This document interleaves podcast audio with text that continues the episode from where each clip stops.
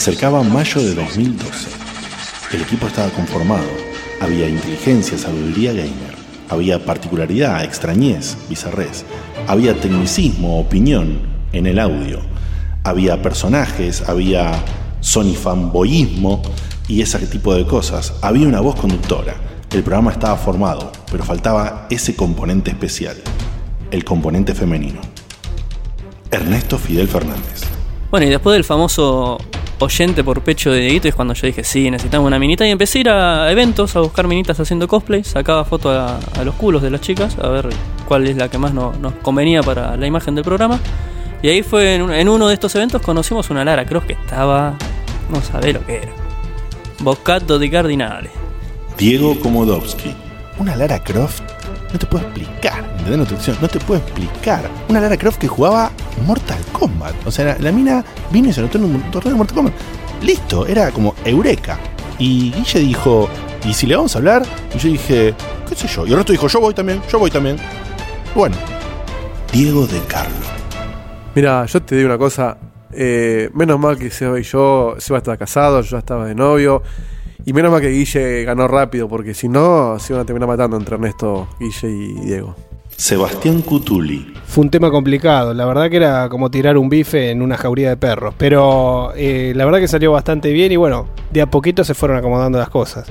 Sí, bueno, yo la, quise llamar ahí de una y Guille me planteó en serio, pero ¿y sabe algo la mina? ¿Qué me importa si sabías? Estaba buenísima. ¿Qué sabe de videojuegos? ¿Qué me importa si sabe de videojuegos?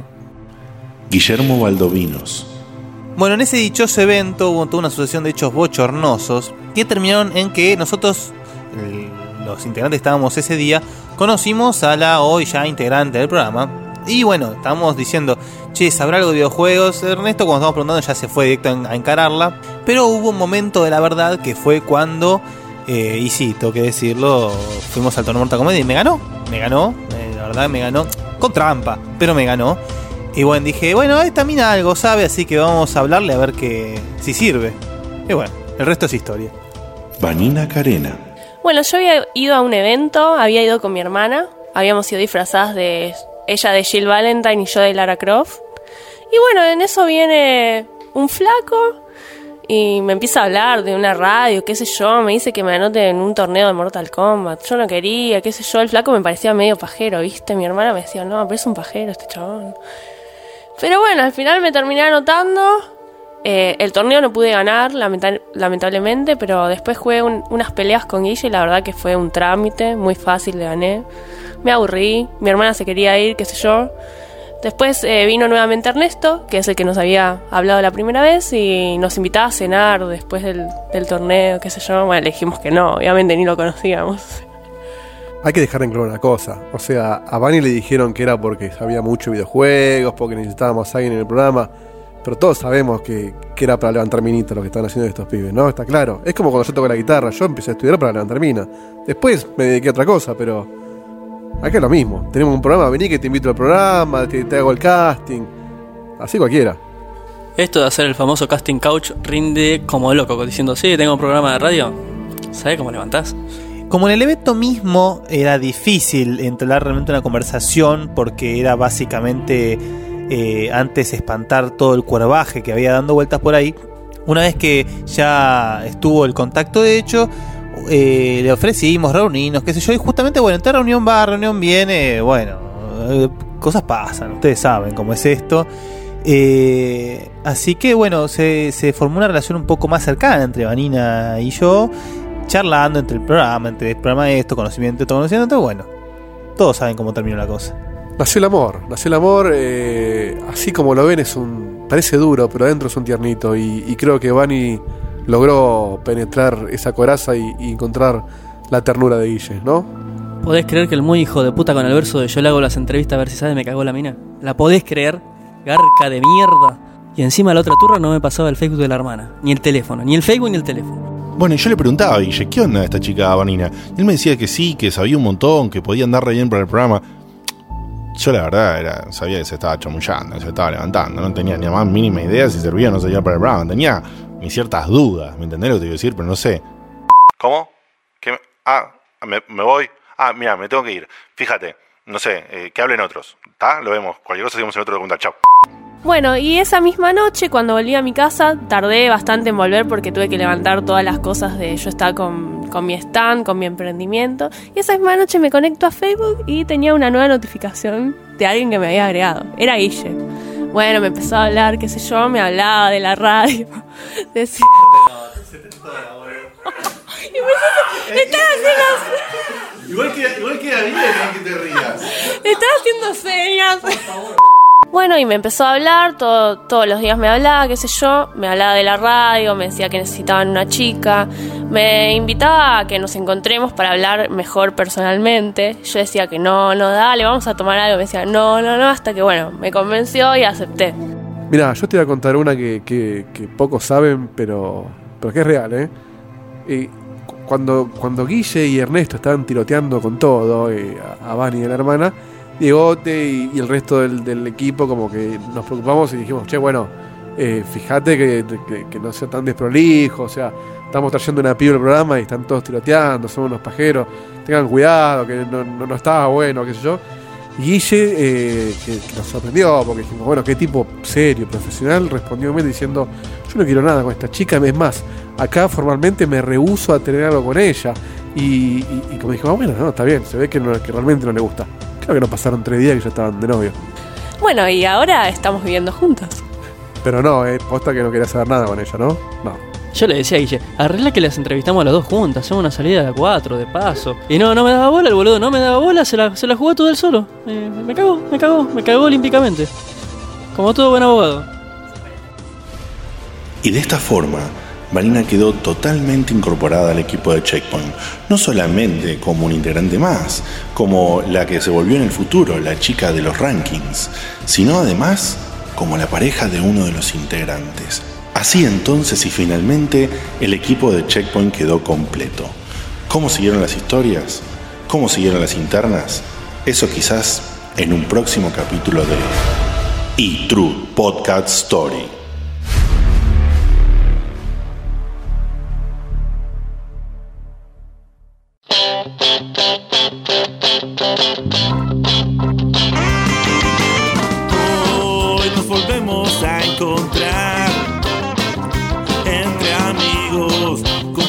Esta pasión.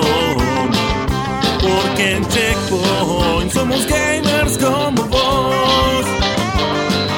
Con filosofía gamer, entrevistas, noticias y opinión.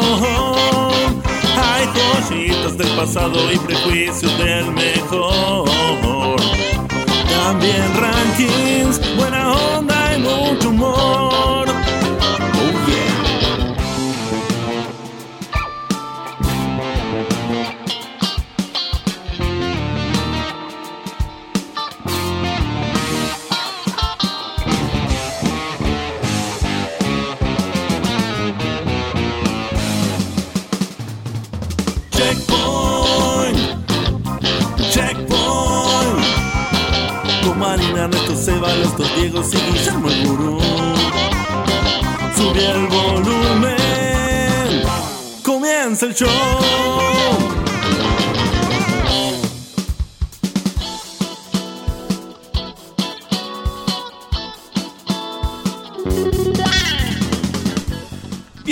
Bienvenidos a un nuevo programa de Checkpoint, este programa que se hace con amor, con filosofía gamer, con eh, y todo ese tipo de cosas que Humo, nos gusta. mucho Con- humo. Sí, con humo también. qué con Humo, trompeta ahí, como viste, como termina la intro. Claro, no es el humo de Ubisoft, es otro humo. Claro. claro. Umisoft. Ubisoft. Umisoft. Claro. Creo que ya lo habíamos dicho una vez la de Ubisoft, Para ¿no? mí Sí, queda sí, Ubisoft. Igual eh, saben mi amor por Ubisoft, pero últimamente no saben no saben lo que hacer, como diría. Claro. No saben lo que hacer. No saben lo ¿cómo, Vos decís Cañales, ¿cómo los ves a- Está perfecto lo que hacen, ¿no? ¿No, Cañiz? Estamos en un, mo- estamos en un momento. Es el apodo. Estamos en un momento complicado. Están saltando muchos pelotudos a decir cualquier boludez. Después lo hablamos, en un ratito lo hablamos. Está cada día parecida de Liga la voz. Los odio. Cuando A vos, Blanquito, te odio. Amor, amor. Por favor. Che, Mauro Vial está por acá. Claro. Eh, este programa lo hacemos un conjunto de personas que te voy a presentar a continuación. Voy a arrancar con el, el señor que hace un poco de todo, que es un tipo que tiene mucha experiencia en su vida, en tareas. En Sheka. En Sheka. El señor eh, también conocido como el señor de los eventos. eh, también como el señor que nos conecta todos los cables y todas las cosas. Y, y todo eso, el señor Ernesto Fidel Fernández. Hola Ernest, ¿cómo andás? Lampone. Hola, felices balalas para todos. Cortadito justo. eh. A continuación, eh, el señor de las mil voces, que ya lo escuchaste hacer no solamente su voz personal, sino la del señor Cañales. Eh, el señor Sebastián Cutuli. Hola, Cevita, ¿cómo estás? Aquí llegó Balala. Gracias por la presentación con, Hacía mucho que no sonaba ese. Con pirotecnia y todo. Eh, muy buenas noches a todos los checkpointers de acá, de allá eh, y de toda la galaxia. Eh, bueno, a empezar el programa. Muy bien. Eh, a continuación, el gurú, la sabiduría gamer de este programa, el abogado eh, fiel a su carrera y a, y a- y su vida, de, así que sus, conforma su energía y la divide entre lo que es este programa y la abogacía, y por eso lo queremos tanto, porque deja de ser abogado que tanto le gusta para venir a participar acá. El señor Guillermo Baldovino, hola Guille, ¿cómo estás? Buenas noches. Y te pusiste en modo. ¿Cómo se llama este boludo? ¿Carlos María Domínguez? No, ¿cómo es? Claudio. Claudio, Claudio María Domínguez. Me encantó, ¿eh? Ay, vos, pelotudito. Mi vida, genio hermoso. Genio, genio. Sacate, sacate todo lo malo. Sacate todo lo malo. Ponete en culo. Mirá que Diego se pone, ¿eh? A continuación, eh, el fenómeno del audio y la felicidad de este programa. El tipo que edita maravillosamente todas las intros, que nos dijo que para la intro de hoy que escuchaste, que es la del E-True Podcast Story, hay, hay bloopers que van a venir después. Así que prepárense después cuando vayamos a la tanda. El señor Diego de Carlo, hola Dieguito, ¿cómo estás? ¿Qué tal? Buenas noches. Eh, quiero agradecerle a mi amigo del alma, el señor Naka, que cuando estábamos arreglando lo de hoy, que no, no voy a decir todavía qué es, le digo, che, Naka, ¿hace falta que ande todo esto? Sí, sí, sí o sí. Y hoy la pasé muy mal porque casi rompo todo, pero lo logré. Por vos, Naka, porque vos te lo mereces. Ahí está, toma. Esto que, que está comentando el señor Diego es porque en el día de hoy tenemos unos invitados muy especiales que eh, están invitados a través de lo que es la internet y la conexión virtual del La universo magia. místico de la Che, red de redes. Estás muy capuzoto hoy. Puede ser, no sé. Mirá- Eh, todo ojen, ojen. Estás como relatando tipo lo- lo- los videos de Diego Komodowski. puede ser, no sé, entré en un modo... ¿viste sí, boludo, sí. Bueno, ya tuvo trigger, ya presentó él, hay que presentarlo. Bueno, Hay que presentarlo a él, obvio. La voz de Lanús, el tipo, el tipo del misterio, el, el tipo que viene encapotado también a veces. Eh, El, que tipo- combate, el que combate el lema, ¿no? Barba candado.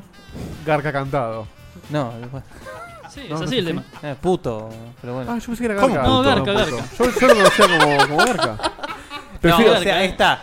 Vos tenés. de hecho, Bar- prefiero que barba- sea puto y no Garca, porque a mí no. Vos tenés eh, No, pero es puto barba garca. candado, sos un garca. Pero el lema es barba candado, puto declarado.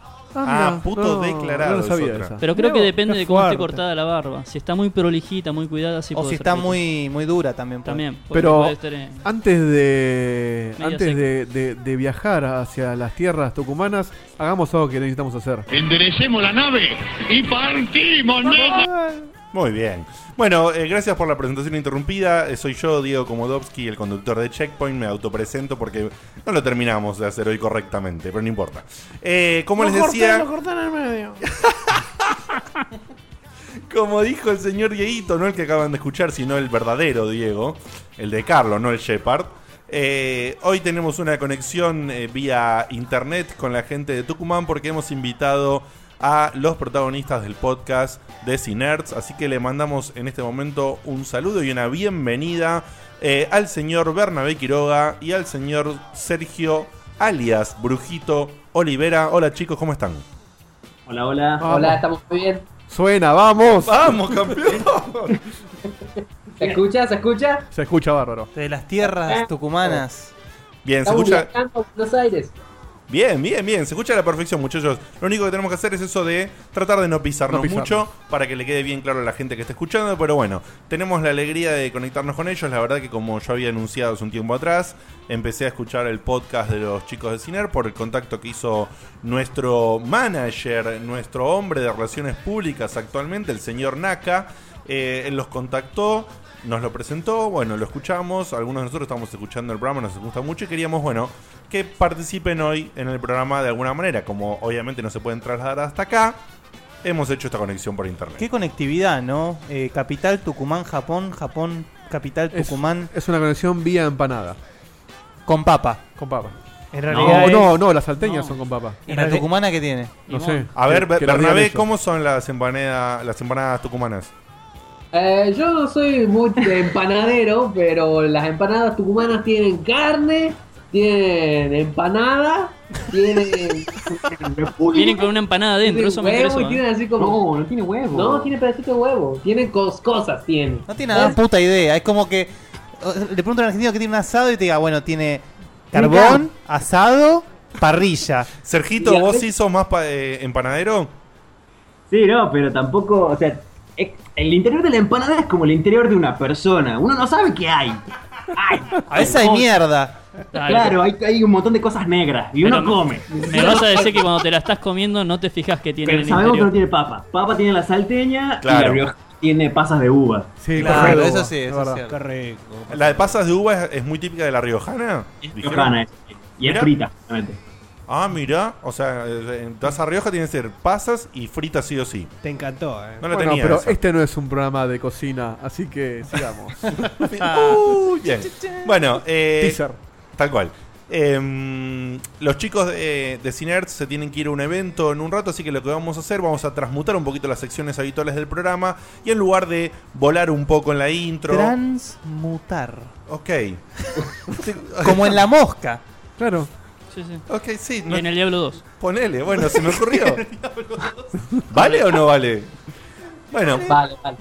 Bueno, con, con cierto, con cierta ubicación quizás no tan correcta de la palabra transmutar, lo que vamos a realizar ahora es pasarte la intro de lo que es la sección que comenzamos ahora mismo con los chicos de Cinerts.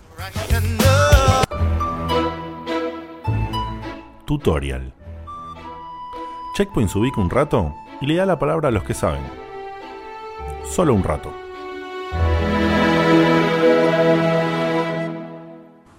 Bien, estamos de vuelta después de este separador excelentemente puesto por el señor De Carlo, o como le dicen los chicos de Cinerts, si escuchan, le dicen bumpers, que es otra terminología para los separadores. Mira.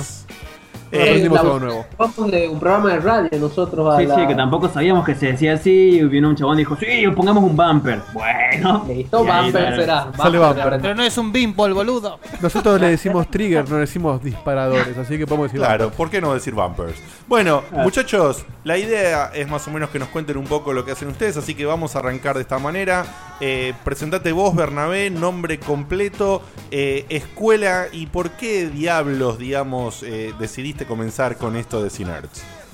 Eh, bueno, este, mi nombre es Bernabé Quiroga. eh, me egresé del colegio de la Conquija. Estuvo muy feo el colegio porque tenía muchos bullies. Y después este, entré a la escuela de universitaria de cine, video y televisión. Y de ahí me egresé. Y en el, en el medio de todo eso empecé la página www.cinert.com.ar con mi hermano Felipe. Y en el camino se unió Sergio y después de un par de años, hace tres años más o menos, empezamos a... A mí me surgió la idea de hacer un podcast, eh, porque yo escucho mucho los podcasts de Kevin Smith, que es un director que me gusta mucho a mí. Entonces eh, decidimos hacer estos podcasts eh, que eran sobre cine al principio, pero fueron evolucionando y se convirtieron en algo sobre delirio, pedo, Eh, pedofilia evolucionando. involucionando tal vez y se convirtieron en esto sobre eh, cosas zarpadas, tetas, pedofilia y películas de vez en cuando. Me encanta ese programa. pedofilia. ¿Dónde lo puedo escuchar? Ernesto. ¿Dónde lo puedo escuchar? En cinert.com.ar. programa. Eh, la verdad que, bueno, si a la gente no se dio cuenta, estos muchachos, especialmente Bernabé, no, creo que los dos, ¿eh? eh, hablan mucho y muy rápido. Y eso, como sabrán, a mí me encanta.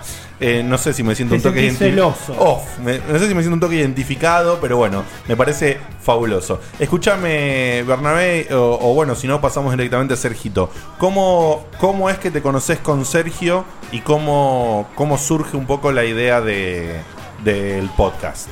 A ver, Sergio ahora va a contar un poco. Le doy el micrófono a él. Sí, per- perdón, perdón, perdón, interrumpo. Felipe, que es tu hermano eh, Bernabé, participa solamente en la web. Eh, sí, participa en la web sobre todo porque según él nosotros tenemos las voces iguales, más o menos tenemos las voces, pero no, no, no iguales, iguales. Así que él no quiere estar en el podcast, lo invitamos siempre, pero por lo general siempre dice no, no puedo, a veces, o si viene siempre tenemos que estar aclarando, bueno, estoy hablando yo Felipe, bueno, estoy hablando yo Bernabé, así, así, es un quilombo, por eso no participa. Pero pará, pará, podés decirle que ponga otra voz cuando hable y listo. Porque son iguales y hablan igual. Felipe es el flaco. Claro. bueno, ahora sí, Sergito, eh, cuéntenos un poquito cómo, cómo se conocieron ustedes. Eh, ¿Cómo nos conocimos? fotocopiador. Claro. En la escuela de cine, nosotros en algún momento éramos, somos personas muy distintas, muy, muy distintas. Bueno, de hecho, yo en la secundaria era más del lado del- de los bullies, más que el que recibía el bullying. Eh, a mí no me no veía casi nada de cine y de repente, por alguna razón, me, me limé y quise estudiar cine. Entré a la escuela un año antes que Bernabé y en algún momento entré al centro de estudiantes con él y en el centro pusimos una fotocopiadora y confluimos ahí atendiendo ese local. Que al principio era como así como medio resolosa la cosa, no nos caíamos muy bien, era como medio gil. Boludo, yo, vos me caías re bien, yo no te caía bien. No. No. Boludo, son una caricatura, me encantan. Y te- teníamos que estar todas las mañanas ahí juntos, así que bueno, Bueno, era, era como, o te caías, o me caías bien, o nos o- hacíamos cagar. Ajá. Así que bueno, decidimos quedarnos bien, empezamos a ir al cine juntos y ahí fue como de a poco empecé a entrar al cine. Exacto. Muy bien, o sea, fíjate que eh, Checkpoint se originó con la mayoría de nosotros conociéndonos en un trabajo, los chicos de Ciner también conociéndose en un trabajo y en un, y en un estudio en común, en este caso era el cine, una gran pasión que tienen estos muchachos, así que me encanta, ¿eh? me encanta. Bueno, em, una vez que arrancan con lo de con, la idea del podcast, pregunto, ¿no? Bernabé, ¿vos tenías la página eh, antes de que se sume Sergito? Eh, sí, en realidad la tenía hace un montón. La tenía más o menos desde el año 2005, pero éramos más o menos éramos un blog en esa época. Desde 2005 hasta 2007 fuimos en blogs.ya.com, después pasamos a eh, Blogspot y recién en 2011, 2012 ahí nos convertimos en página y Sergio se sumó más o menos antes de convertirnos en página por ahí, pero fue algo que siempre tuve, que hacía siempre en mi tiempo libre y bueno, es algo, algo que sigo haciendo todavía. Ni hablar. No, sociabilizar nada, nada. Por ahí eh, algún amigo de vez en cuando. coger ni hablar, No, no, no, eso no hago. ¿Qué co- ¿Coger? ¿Qué es eso? Sí, nosotros tampoco sabemos lo que es, no tenga problema. Bueno, fantástico. Em, a la hora de comenzar con, con lo que fue, o sea, se sumó Sergito, comenzaron los tres a colaborar en, el blog, después, bueno, armaron la página y colaboran los tres en, en escribiendo notas para la página. Eh, ¿cómo, ¿Cómo surge lo del podcast? Es una idea tuya, Bernabé, ¿cómo surge y qué pasó con, a la hora de decir, bueno, ¿cómo hacemos esto técnicamente hablando, no? Eh, yo le pregunté a Sergio así como, ¿qué onda? ¿Querés grabar un podcast? Y Sergio dijo, ¿qué? No tenía idea Sergio de qué era un podcast. Al que bueno, yo le tuve que explicar, bueno, más o menos, un programa de radio, pero no es una radio, pero como que sí es, y bueno, es un quilombo. Así que vení, grabemos. Y nos pusimos a grabar y él todavía no entendía muy bien qué era el, podcast. De hecho, si escuchan el episodio 1, es como que Sergio se sigue preguntando, ¿qué es esto que estamos haciendo? No entiende muy bien. Pero, Era una situación muy extraña. Sí, pero después le fuimos agarrando la mano. Sí, técnicamente era grabar con un MP3 y editarlo en la- bueno, por lo menos editando teníamos cancha ahí con la facultad, pero grabar en un MP3 que eventualmente evolucionamos a un MP4 Y después evolucionamos a un celular. Ahora grabamos en mi celular. No Muy somos bien. como ustedes, con micrófonos. Nosotros tenemos un celular y a la traductora de Google. La traductora de Google es una, una cosa Es una fenomenal. masa, es una masa. Es una cosa fenomenal como la utilizan. Escuchame una cosa. eh, bueno, eh, están grabando actualmente en un celu. ¿Están conectando dos, un, un- un mismo micrófono al que hablan los dos? ¿O tipo cada uno eh, graba en su celu y después sincroniza? ¿Cómo es el tema ese? No, no, es un único celular en la mesa y hablamos. Ah, directamente por el micrófono del celular entra. Es lo más precario del mundo, es como se imaginan Tucumán en una carreta, así, bueno, más o menos Y el celular en la mesa y nosotros comiendo empanada. Y la cantina por ahí iluminados a vela. Claro, claro. Bueno, esto, estos muchachos, la verdad que es un- una joya que nos estén contando esto, que la gente lo sepa también, porque implica, digamos, lo que nos gusta. Va, es, es una de las cosas prim- primordiales por las que los invitamos, ¿no? Se nota que hacen las cosas con amor y con pulmón. Y, y se arranca como se arranca y se hace como se puede hacer. Y la onda es que la gente los vaya escuchando y se vaya enganchando con, con lo que hacen sin importar, eh, digamos, si está saliendo con la mejor calidad del mundo o más o menos, ¿no? aparte, aparte, vos los escuchás y querés ser su amigo. Sí, totalmente. Bueno, yo es eso, o sea, eh, para las condiciones con las que graban, la verdad que está bastante bien el audio, está, Sí. está muy digno. Y Digno. bueno, es muy digno, sí, es como el nuestro. Es fuerte la palabra digno. Eh, sí. Es como está horrible, pero le voy a tirar algo bueno. Digno, Es, co- es como tener un perrito horrendo, así como decir, bueno, yo mi perrito no quiero. Pero es digno. Es digno, es una pobreza, Pero corre igual con es una, una- patita menos. es una pobreza digna. Y no, y a lo que voy es que justamente vos podés tener todos los micrófonos, todos los equipos, pero lo que importa en realidad es el contenido y lo que tengas para decir. Y estos pibes, la verdad, que son divertidísimos y saben una bocha de cine. Me parece que es un buen momento para prenderlo fuego y decirlo que, que digan para cada uno de ellos las mejores tres películas. Uy, boludo, me encantó. Me encantó. Bueno, esto va a estar jodido. Porque yo quiero. Bueno, después le voy a hacer otra pregunta yo de, con, con respecto al programa, pero vamos con, con la consigna de Guille que me gustó muchísimo. Y no vale repetir la que haya dicho el otro. Tomá. Bueno, y, pero si, y si consiguen. No, no, pueden coincidir, si no, no, no. Eh, ¿Son capaces de nombrar un top 3 o cómo, cómo a ver, cuéntenos qué onda? Es difícil, es- es- eso es lo que menos le tiene que preguntar a alguien que le gusta mucho el cine, decirme tres películas. Es como Obvio, justamente como nos preguntaron nosotros, los tres juegos, o tres preguntamos los tres, las tres que- ahí está, ahí está, primero nosotros las tres películas. Pero no, no, no es lo mismo. Yo no sé nada de juego, capaz me decís cualquier estupidez. yo no- Claro, te puedo revoludear, así que, pero acá, Bueno, acá si vos algo de cine sabemos. Escucha- así que- si, si, a- si escuchás las películas que gustan de Ernesto, quédate tranquilo que estás en la misma. ¿eh? Sí, sí, totalmente. La historia sin fin. La Tinkerbell, la segunda. La segunda, la, La de los piratitas. La de los es. La, la, ¿sabes qué es de la pirata? Bien ahí. La de la pirata. Este, a ver, tres. Tres películas. Elegí de sí tres vos. Bueno, vamos, vamos, vamos a perdonarlos un poco. No hace falta que sea su top 3 de la vida. Nombren tres grosas películas, Tres infaltables. tres infaltables que los marcaron de alguna manera. Yo tengo. Este, número uno, eh, Clerks, de Kevin Smith, una película de 90. Sí, sí. Peliculón. Eh, la verdad es una película que me marcó muchísimo a mí, sobre todo sobre cómo relacionarme con respecto al trabajo, el sexo incluso, eh, o la vida por lo menos. Te juro, te juro. Es una película muy chiquita, pero aún así me cambió Yo no muchísimo. sabía tanto.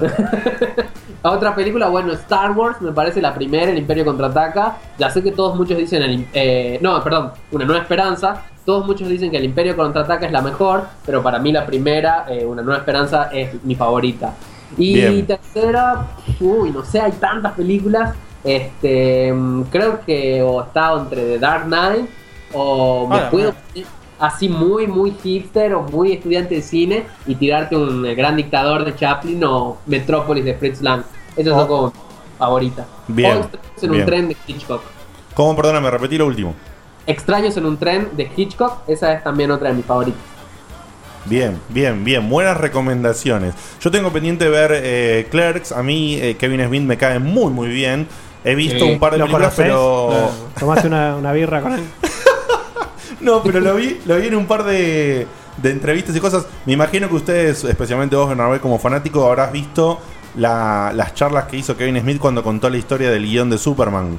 Ah, sí, son todas esas charlas en las universidades, son increíbles, las tengo todas. La historia esa de Superman es genial, es como que tenés que ver esa charla si te gusta lo que es el cine y Superman y los cómics. Es tan graciosa. Es tal cual, es- esa, esa charla es súper recomendable. No sé si vos sabés cómo recomendarle a la gente que la encuentre en YouTube, porque yo ahora si se la quiero recomendar a la gente, no recuerdo cómo se llamaban esas charlas o cómo estaba lo del tema.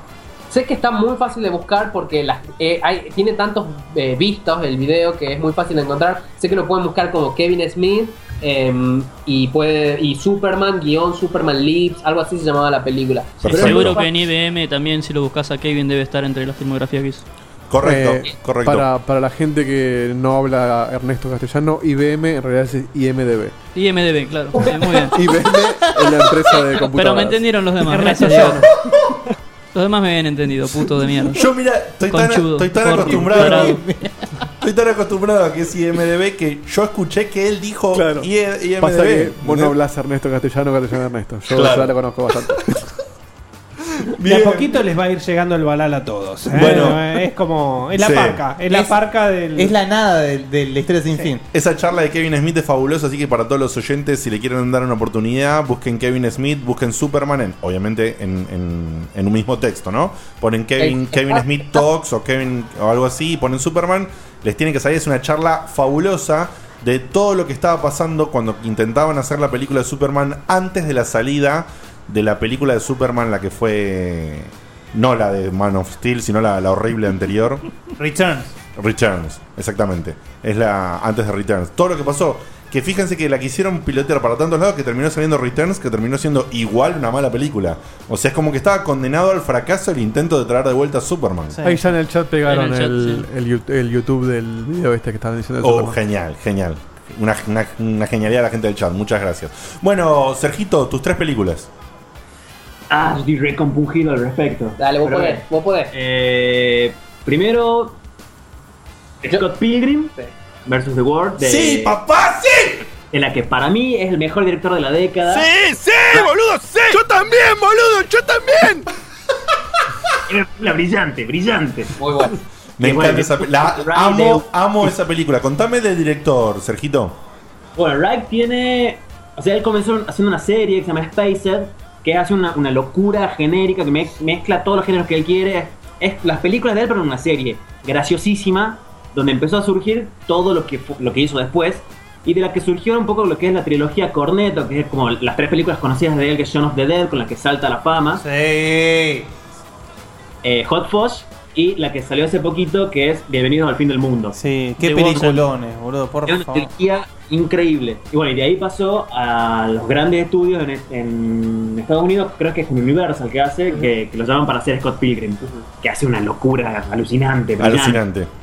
Que como para mí como adaptación así de cómic es muy muy buena. Y casi, casi, casi tenemos Ant-Man de él. Casi hace Ant-Man de Marvel, le iba a dirigir él. Pero todos putos. Y nos primos del lujo de tenerlo a Wright así. Sí, que, ahí. que lo de la- creo que me parece que Ant-Man debe ser el- segundo superhéroe más bastardeado en el intento de hacer una película como Superman, justamente. Debe ser el que le sigue. Superman debe ser el- la, la más bastardeada en, en intentos de hacer. Y Ant-Man, lo que pasó en los últimos años es increíble. Pero parece que lo están piloteando más que bien, te digo, eh. No tengo idea cómo va actualmente el proyecto de A mí Ant-Man. me encanta Paul Rudd como Ant-Man. ¿Sí? Me encanta. Mira. ¿Ustedes qué opinan de, de cómo va lo de Ant-Man, chicos? ¿Qué- y, qué, y lo de Paul Roth eh, que decía Guille?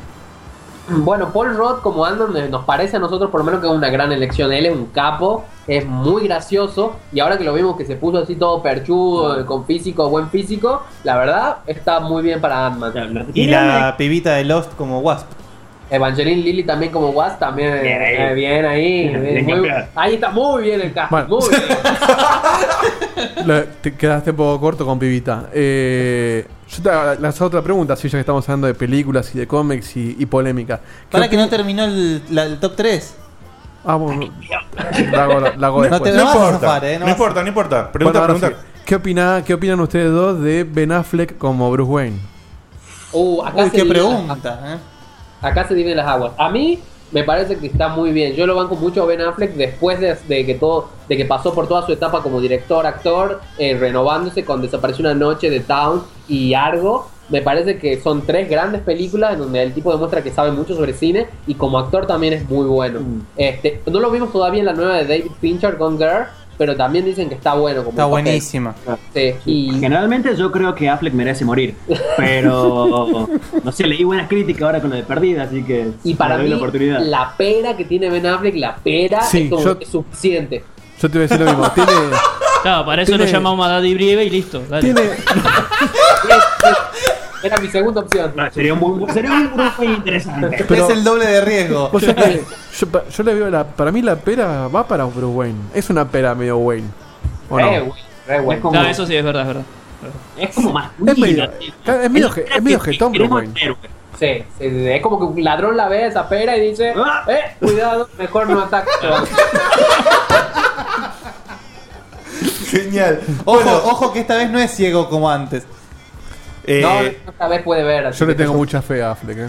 Otra cosa, le cuento a los oyentes, otra cosa que pasa cuando escuchan el podcast de Cinerd es lo que acaba de pasar. Eh, Bernabé te dice, me encanta esto, y Sergito te dice, esto es una mierda. Eso es increíble, lo pero, más es, pero, pero es una antítesis total. Me, me identifico conmigo y con Seba. Claro, Claro. Y automáticamente hablan de otra película a continuación que los dos la aman completamente con todo su corazón y su vida. También. Así que Como es algo- yo. Es como, es como ser Guille o El Mundo y Ernesto. Claro. Es Ernesto algo- versus el mundo. Es algo muy lindo que pasa entre ellos y le da un condimento especial. Esto, este tipo de cosas que pasan, chicos, entre ustedes, eh, ¿pasaban en la fotocopiadora? Sí, básicamente pasa todo el tiempo, todo, todo el maldito tiempo. Y hacen espada- espadeo. Eso suena como medio mal. Está mal, está mal, sí. El claro, es, es eso mismo, es lo que suena mal. Acá en el chat Gavit Valeriano pregunta algo que probablemente también divida, que en cuanto a películas, ¿prefieren Marvel o DC? Marvel. Marvel, Marvel. Ah, sí. mira, Pero coinciden. eh, las películas de DC animadas son muy buenas. Sí. Eh, Increíbles. ahí- ahí también las series de DC también son buenas. Arrow y Gotham están muy buenas. ¿Gotham les está gustando? Sí, Sí, sí, sí. Posta que sí. Coincidimos en que sí nos gustó. Mirá qué loco, ¿eh? Yo, Yo todavía no, no le di una oportunidad todavía. Eh, No, la verdad me parece una muy buena idea, una muy buena idea y el pibito que hace del pingüino Sí, es un el pingüino es muy grosso. Mirá vos. Bueno, bueno, bien. Sergito, dos películas más te quedan. Oh, ya me, me he olvidado. Eh, pero a ver. Yo Te sé hacías el boludo, dale. Ah, sí, el laberinto del fauno para mí también es una de las fundamentales. Sí, peliculón. Y no sé, rápidamente las Kill Bill. Bien. Bueno, Bill, sí. una, queda una sola. Ah, boludo, elegí una. Elegí No, no, una. no, la Kill Bill era una sola. Después Claro. Está partida a la mitad. Tarantino quería hacer su película de 5 horas y no lo dejaron. Tal cual, es cierto, es cierto. La idea original del chabón era hacer. Es que de hecho una sola no funciona por sí misma sin la otra. Sin la otra. No, tal cual, tal cual. Eh, escuchame una cosa, ya que nombraste a Tarantino y sé que también es un director eh, que, que les gusta a los dos. No sé si es que vos, eh, Sergito, sos super fan de Tarantino o los dos. Los dos, Sí, los dos. los dos, los dos, sí, los dos nos gusta. Aunque tenemos encuentros, eh, encuentros con sus películas, como que no nos gusta tanto una, eh, y a, a mí sí me gusta y a Sergio no tanto, y al revés. Bueno, yo soy súper fan de Tarantino y les quiero hacer esta pregunta a ver qué opinan. Eh, ¿Piensan que en, cuando hizo Django, si bien es una genialidad la película, empezó a, a flaquear en que empezó a utilizar como recursos de él mismo para... o sea, si es una película mía tiene que estar esto, ¿no? Y como medio repetido ya de otras de sus películas, por ejemplo, la escena que empiezan a salir todos los cowboys de todos lados para pararlo al final. Sí, Y- son los 88 locos. son de- los 88 locos de Kill Bill. ¿Qué, qué, qué opinan de esto? Ah, mira, yo pensaba que iba a ser una charla para hablar pelotudes. eh, A mí no me molesta tanto porque lo veo como, bueno, en realidad nunca lo vi como una referencia o un robo a Kill Bill. Este, a mí me parece que es tal vez marca del director y, Claro. y esa escena sobre todo era lo que exigía la historia. Necesitábamos un tiroteo final explosivo así bien sangriento. Pero a mí me encanta que Tarantino se siga auto robando a él mismo. sí. Ok. Tal vez llega un punto en que puede ser que se zarpe un poco, pero por ahora no me molestó todavía. Me preocupa el tema de que vaya a ser un, un nuevo western en su próxima película. Tal vez ahí vemos muchas cosas de Django y sea como más evidente eso. Pero por lo menos a mí no me molesta, no sé. No, hacer- igual también hay una cosa con Tarantino, por lo menos nosotros cada vez que lo vemos vamos con un hype tremendo. Sí, sí, Es cierto. Es cierto. Es una estupidez, pero nos encanta. Entonces, es como muy fácil perdonarle cosas a Tarantino. Capaz que En entramos definitiva- a otra sala y creemos que es la de Tarantino, pero salimos y nos encanta y era Barbie y el Cajanuez. Ese- es- Es el estilo de, de él también, así como eh, Tim Burton tiene muchas similitudes. Johnny Depp, por ejemplo. pero Tim Eh, Burton o como a la más- color azul, que está en todas las películas de Tim Burton, es el estilo que caracteriza Sí, pero al Tim. Burton, Tim, eh, Tim Burton para mí derrapó un toque, no sé qué opinan Tim ustedes. Burton tiene problemas y le gusta ver a Johnny Depp cogiéndose a su señora. Sí. Pará, nunca vi una escena de Él se, sexo. ¿no? se hizo director de cine para ver a Johnny Depp transándose a la señora. Pero- Nada más. Ah, transándose. Nunca la vi cogiendo. Ok. Bueno, podés entrar de cámara. ¿Qué, a ¿Qué nos cuentan de Burton, chicos? Mira, yo por lo menos cuando entré, creo que el único director que reconocía cuando entré a la escuela de cine era Barton. Es como que tenía así un, un amor muy grande por el director. Bueno, una de mis, mis primeras películas fue El extraño mundo de Jack. Oh, Este, peliculón. Es un peliculón. Pero sí, últimamente es muy difícil defenderlo, como que se va cada vez más al pasto. Por ahí tuvo su punto alto de los últimos tiempos con Frankenweenie, que, que sonaba mucho, quizás a- porque continuaba una estética muy linda que maneja muy bien él, que es la del extraño mundo de Jack, la del cadáver de la novia. Pero en sus películas live action como que se que decayó bastante. Por ahí Alicia fue un mamotreto al estilo de El planeta de los simios. Por Sombra- ahí Sombras Tenebrosas levantó un poco, pero seguía siendo medio me, como No, que no es el Deathly Shallows, Deathly. Shadows no la pude ni ver. No la pude terminar de ver esa película. ¿La cuál? Deadly Shadows. Ah, me daba escalofríos. sea. Es como que ya no es el Barton este de, de antes. claro, claro, Claro. claro. Es el Barton de Mars Attack. Pero igual lo sigue usando a Johnny Depp cada tanto, este, que es lo de su marca personal y para mí también sí, le Red tiene gana, pero que no se anima a salir del closet. Chivo, Chivo en el chat dice que escuchar un tucumano decir hype es muy fuerte. Bueno, yo, yo, solo quiero decir algo. Nosotros acá en Tucumán, si bien grabamos con un celular, tenemos internet y tenemos inglés. Obvio. Llegó, llegó el inglés a Tucumán. Por favor, poner un aplauso a los muchachos, por Sí. favor, por favor. Aplauso. El de Capitani. Ah, Bueno, Fantástico. pero tenemos. Bien. Eh, iba a decir una cosa más con respecto a Tarantino, pero ahora se me fue de Mientras la vos lo pensás, yo hago una pregunta ver. que tengo para hacerle a los chicos. Así como en este medio gamer hay mucha gente que habla de juegos sin jugarlos, ¿sí? Yo quería saber si ustedes opinan de las películas habiéndolas visto o no. Che, qué Eh. picante la pregunta esa. Está, se puso en modo Feynman. Eh, escuchame, pelotudo, ¿vos ves las películas de las que hablas o no? No, no, porque hay mucha gente que "Eh, es una mierda, es una mierda, porque alguien le dijo que era una mierda y no la vio. Está Eh, lleno no, de esa yo- gente. yo por lo menos para nada. Yo de hecho soy de los que van a ver cualquier película, pero fuiste a ver, fuiste a ver Crepúsculo solo. fui a ver todas las Oh, qué fuerte eso. Ahí sí que hace falta salir del closet, ¿eh? Ah, ¿no, había- ¿no habías visto también la de Justin Bieber? No, esa la bajé. Ah, pero la vio, la bajó. O sea que la vio. Eh, es que me, a mí me gusta ver todas las películas y tratar a todas las películas por igual. O sea, ve- voy a ver qué onda. Y si está buena, buenísimo. Y si está mala, y bueno, no me Toda- importa toda tanto. Toda película es buena hasta que se demuestre lo contrario. Esa es mi Exactamente. se burla. Pero claro, llegan películas como One Direction, el documental. Eh, Tiene, tiene- un mes la banda. aguante Harry Styles. Eh, eh, sí, no, por ahí, por lo menos en el podcast no, no somos muy de hablar de películas que no vimos. Por ahí a mí sí, yo sí soy más prejuzgador, pero en el sentido de, por ejemplo, si la película viene de una saga o viene siguiendo una línea que ya se ven así como líneas redefinidas en, en Estados Unidos, como que me ponemos una película como si decido quedarme, que yo sé que es una película de minita que se va a morir y que el amor la va a salvar. Entonces es muy probable que yo la volví un poco antes de verla. Claro. Pero porque le tengo poca paciencia a ese tipo de cosas. Boludo, calmar. Como es Chloe Moret muriendo durante toda la película. Pero es Chloe Moretz, está re buena.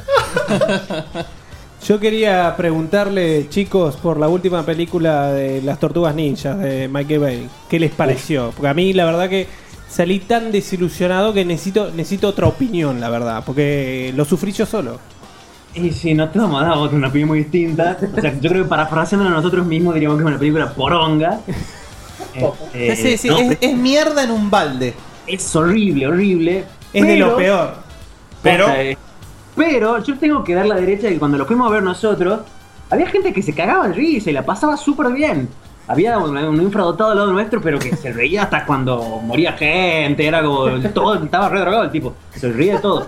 O sea que al- algo garpó la película.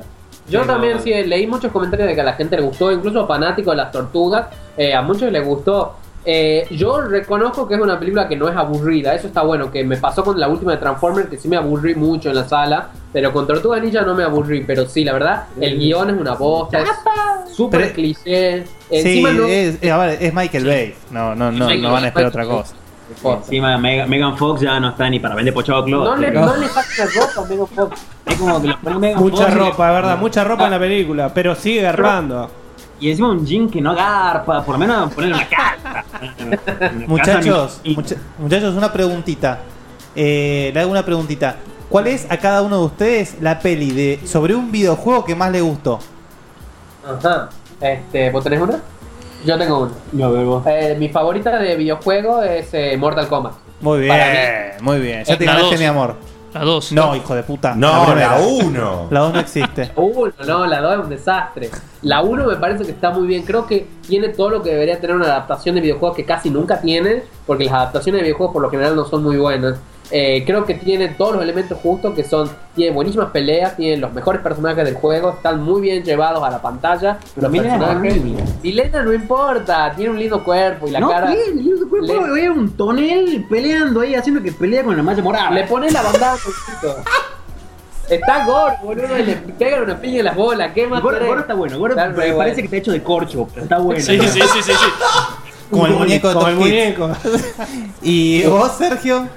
Yo no sé, creo que no. ¿No Pasa que una que jugué muy poco videojuegos en mi vida, yo creo que pasé del Mario al Pro Evolution y se me acabaron los videojuegos. y no sé, me voy a Scott Pilgrim como para hacerla fácil, No, digamos, que no es un videojuego, pero tiene de videojuegos. No, bueno, con eso zafás un poco. No. Es, es del género, sí. Ok. Gané. Eh, hay un hay una opinión, esto yo, ya que los tengo acá y, y como me gusta mucho lo que hacen, quiero eh, la, la opinión personal. eh, me olvidé de anotarlo, o sea que en este momento se me fue el nombre del director, pero como ustedes saben mucho, les voy a decir una película y van a saber el nombre del director. Eh, Los excéntricos Tenenbaum. Wes Anderson. Wes Anderson. Me vi todas las películas de Wes Anderson menos la última. Todavía no vi la última. Eh, me encantó y quiero saber cuál es la opinión que tienen sobre este director, que es un director del estilo que hablamos, que mantiene una línea eh, en todas sus películas e incluso cuando se mandó a hacer algo loco como animación stop motion, siguió manteniendo su línea en una historia contada de, con animales en stop motion. Nada, me parece, estoy, estoy fascinado con este tipo y, y quería saber la opinión de ustedes. Eh, la verdad, a mí, a los dos nos No, gusta mucho, sí, a los brillante. dos nos parece brillante el tipo por, porque crea, son películas que si vos la ves, reconoces que es una película de él. Es imposible que te confundas con otro director. Creo que encima las historias son buenísimas, son muy nostálgicas, la dirección de arte que crea para estas películas son buenísimas y los elencos siempre son geniales. Bill Murray está en todas. Eh, Bueno, de hecho, tanto él como, como Barton, por ahí se les dice mucho de que son como directores de arte devenido en directores de cine. Porque Claro. son los que cuidan mucho, que tienen una estética muy común, los dos, digamos, uno para cada lado. Ves una, una cosa muy oscura, darky, con tirabuzones y es Tim Burton, y ves acá. todo muy rectito. Cosita así, mariposita, y es Wes Wes Anderson. Anderson. Con tirabuzones. Tirabuzón es buenísimo. Pero, Eh, no, es genial. Igual creo que lo de las mejores, últimamente creo que fue la última, Gran Hotel Budapest. Sí. Porque volvió un poco también a las raíces, un poco de él, que se había puesto medio girly con. Muy, con muy la para las, para las chicas, así como es Liniers ahora hoy Claro, en se día. ha puesto medio lineal. Eh, ah, pero por suerte volvió así a las raíces más oscuras que tenía. Es como O- que Linier saca Bonjour de nuevo. Claro, algo así sería eso. eh, entonces, ¿cómo se llama la, la última? El Gran Hotel Budapest. El Gran Hotel Budapest. Sí, me dijeron muy buena Está muy buena, sí. Genial. Ok, fantástico. Eh, muchachos de acá de Checkpoint, ¿alguna pregunta más para hacer a los chicos? Yo ya estoy. ¿Estamos? ¿Estamos? ¿Estamos? Bueno, eh, chicos, la verdad que nos encantó tenernos el programa. Nada más queremos que, bueno, nos cuenten un poquito, eh, digamos, del lado de ustedes, si quieren decirnos algo en particular para cerrar, eh, cómo la pasaron y los dejamos tranquilos para que se puedan ir al evento este que, que tienen que irse. Este, bueno, buenísimo. Este, la verdad les queremos agradecer muchísimo. Eh, nos encanta el programa de Checkpoint, la verdad lo estamos recién empezando a escuchar. Pero nos sorprende que puedan hacer un programa ordenado con tanta gente. Nosotros somos dos y, Sí, sí, es un y quilombo. es un quilombo nuestro programa. Y el de ustedes, la verdad, está muy bueno. Así que sigan así, es muy profesional y también es muy divertido lo que hacen. Así que un saludo muy grande a Naka también, que él nos contactó con ustedes. Y está muy bueno y la pasamos, la verdad, re bien. Es verdad, Naka, que es el culpable de todo esto. Naka es el culpable de todo esto. Tal cual. A mí me divierte mucho el programa de ellos y para los oyentes nuestros que todavía no lo conocieron, escúchenlo que está muy piola. Tal cual, pasen, pasen todos su- sus chivos, chicos. Y hay una pregunta existencial que les hago y con esto cerramos. Es el hecho de que es un gran misterio la etimología del nombre de su programa. La gente se confunde. ¿De dónde viene? Porque es muy... Es muy, Es muy encriptado, me parece, Claro, ¿no? no, se entiende. Ya veo que es cine Ricardo y, Da- y, Sin- y eh, Diego. viene de Sergio y Bernabé, Nerd. ¿Cómo es la cuestión? No, es como muy simple. La página se llama Cinerd y el, el nombre Cinerd surgió de unir las palabras cine y nerd. ¡No! Boludo. Uy, nos volaste el copete, boludo. Te juro. Y- Yo le, le quiero contar a los chicos de Cinerts y a nuestros oyentes que todo esto es una joda para mí. Sí. Eh, esto es porque la vez pasada, cuando comenté el nombre de la página, dije que era la suma de las dos palabras y desde ese momento todavía me están bardeando eh, al respecto. Con razón te faltó decir. Acá Chivo, acá Chivo dice, ya se ganaron un oyente. Bien, ¿eh? Ahí está, mirá. Levantando, levantando oyentes a través de Checkmate. De poquito a bueno, poquito. muchachos, les agradecemos muchísimo por haber estado. Eh, agradezco profundamente a, a nuestro capo del audio, Diego de Carlos, por todo el quilombo que hizo para que puedan estar por Skype. Y la verdad que salió un audio muy, muy bueno. Eh, y desde ya pasen por favor todos los chivos de ustedes y cualquier mensajito que quieran darle a la gente de por qué escuchar vuestro programa o qué sé yo. Creo que ya queda claro que son dos delirantes amantes de lo que hacen. Y yo le digo a la gente que lo escuche, a la gente que le gusta el cine, que los escuche por eso. Ah, gracias. Ah, bien ahí, bien Quiero ahí. hacer una rectificación en relación al programa anterior de que no fumamos nada y no consumimos nada eh, nunca. Mentira. De grabar. Son, dos, son dos delirantes porque sí. Es una expresión de, de Diego, del conductor, que, que él dice, cuando hay mucha pila, mucha energía, él dice, no sé lo que se fumaron estos pibes, pero eh, son unos capos. Es, es, es una expresión que, que decimos nosotros. Ah, Igual, eh, si me permiten la interrupción, acá en el chat Piro dice, es una joda para Digote, los pibes son amigos de Ernesto y viven en el edificio del lado y el podcast no existe. No sé, piénsenlo. Es de Daniel Fíjense. Sefernet. Eh, Claro, sí, es otra cosa que me hacen a mí. También me hacen jodas en vivo de que yo me creo cosas que no existen, ¿sí? O sea, una vez leí, les cuento, una vez leí un mail de un oyente que no existe. ¿Sí? Que era yo con otro nombre. Que era el señor Ernesto con otro nombre. Y yo lo leí todo, le agradecí por escribir el mail, me bardeó en el mail. y- Caliente, todo caliente le agradecí. me bardeó en el mail y yo le dije que, que- que en, en Checkpoint leíamos todo lo que nos mandaban, así que si me estaban bardeando lo leía igual. Pero bueno, son cosas que pasan acá, ¿viste? Porque somos muchos y pasan esas cosas.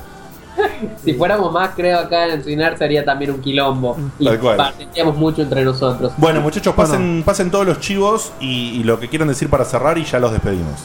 Dale, buenísimo. Este, bueno, nos pueden, a todos los que están escuchando Checkpoint, eh, nos pueden encontrar en la página www.cinerd.com.ar o si no estamos en Facebook como facebook.com barra web o twitter.com barra web.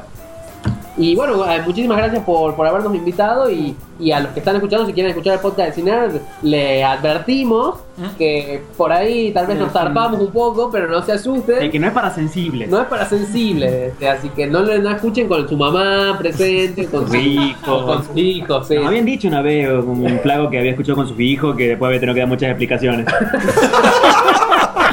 Yo te digo, cuando hagamos Cinepoint, quiero estos pibes acá. ¿eh? Obviamente, obviamente. Le- ha- Hacemos una vaquita para pagarles el pasaje. Muchachos, les agradecemos profundamente por haber estado. Nos encanta la onda que tienen. Ojalá que, que les vaya muy bien con el proyecto. Métanle para adelante. Y, y nada, bueno, sigan así con esta onda que la verdad que, que- que es simplemente genial. Les mandamos un, un abrazote grande. Y, y nosotros en el programa, bueno, nos vamos a ir una tandita. Y volvemos. y cuando volvemos, eh, hay más checkpoint. Muchísimas gracias, igualmente. Nos vemos, chicos. Chao, Saludos. maestro. Un abrazo grande. Chau, chau, chau.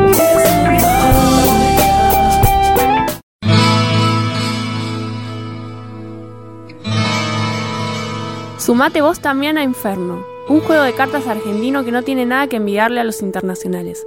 Además, es súper barato. Conseguilo en Inferno Garo Store, facebook.com barra Inferno Garo Store. O si no, en playinferno.com.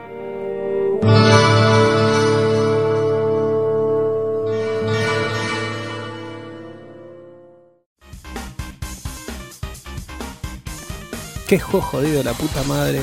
Pero cómo me gusta este estilo gráfico, ¿eh? cuando usan pixel art, ¿cómo la pegan estos tipos? ¿Cómo me gustaría que esto cobre vida? Para, negro. Pone pausa. Ok. Vení, yo conozco gente que te lo puede hacer realidad. Pixocraft. Llaveros, colgantes, imanes y mucho más de tus videojuegos, series y películas favoritas. Encontranos en facebook.com barra wearepixocraft.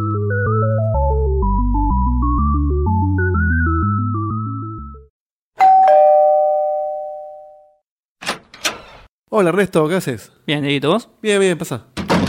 Las pantuflas de ositos te la banco. El jogging así sucio también, pero las remeras viejas como Mirta Legrand no, negro. Tenés que hacer algo con Pero eso. está buenísima esta remera, Ernesto. Sí, está linda para usarla de trapo. Tiene la cara del zorro. Guy Williams. Sí, que no tiene bigote ya. Cómprate una remera, dale. Mira, Dieguito, entrate en remerastepix.com.ar. Remeras Tepic. Pix. Remeras Tepix. Remeras Tepix. Remerastepix.com.ar. Che, qué bueno que está esto, ¿eh? Remeras Tepix. Sí, con S. Todos los talles, más de 300 modelos, trabajos personalizados. Hacemos envíos a domicilio. Encontranos en www.remerastepix.com.ar. Mirámelo ahí, Guille. Debe ser fanático de las películas de Travolta, chabón. La mueve bastante, bastante, ¿eh? Y Dieguito no se queda atrás, ¿eh? Me re sorprenden sus movimientos. Mi cuerpo pide salsa. Mira, mira, Dieguito, mira cómo te hago la de Britney Spears. Ups, lo hice de nuevo. Che, viejo, otra vez. Ya van cuatro lámparas que me rompen jugando con el PlayStation Move. No los invito más a mi casa. ¿No se dan cuenta que yo vivo acá? No te hagas drama, Dieguito, te hicimos un favor. Si la lámpara estaba peor que tus remeras. Ahora entramos a Explosion Arts y te compramos una que está buenísima. Explosion Arts. Arte y ocio, equipos de iluminación, trabajos tallados en madera, diseños basados en videojuegos. Encontranos en facebook.com barra Explosion Arts. ¡Para, boludo! ¿Cómo es el nombre? Como explosión, pero sin la E.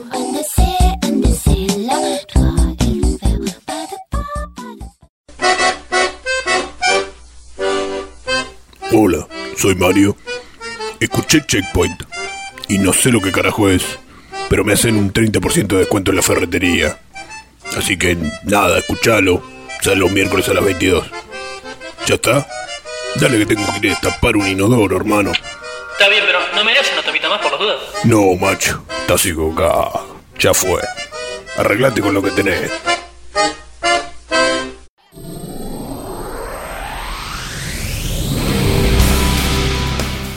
Bueno, y así empieza el show de los accidentes. bueno, eh, ha sido.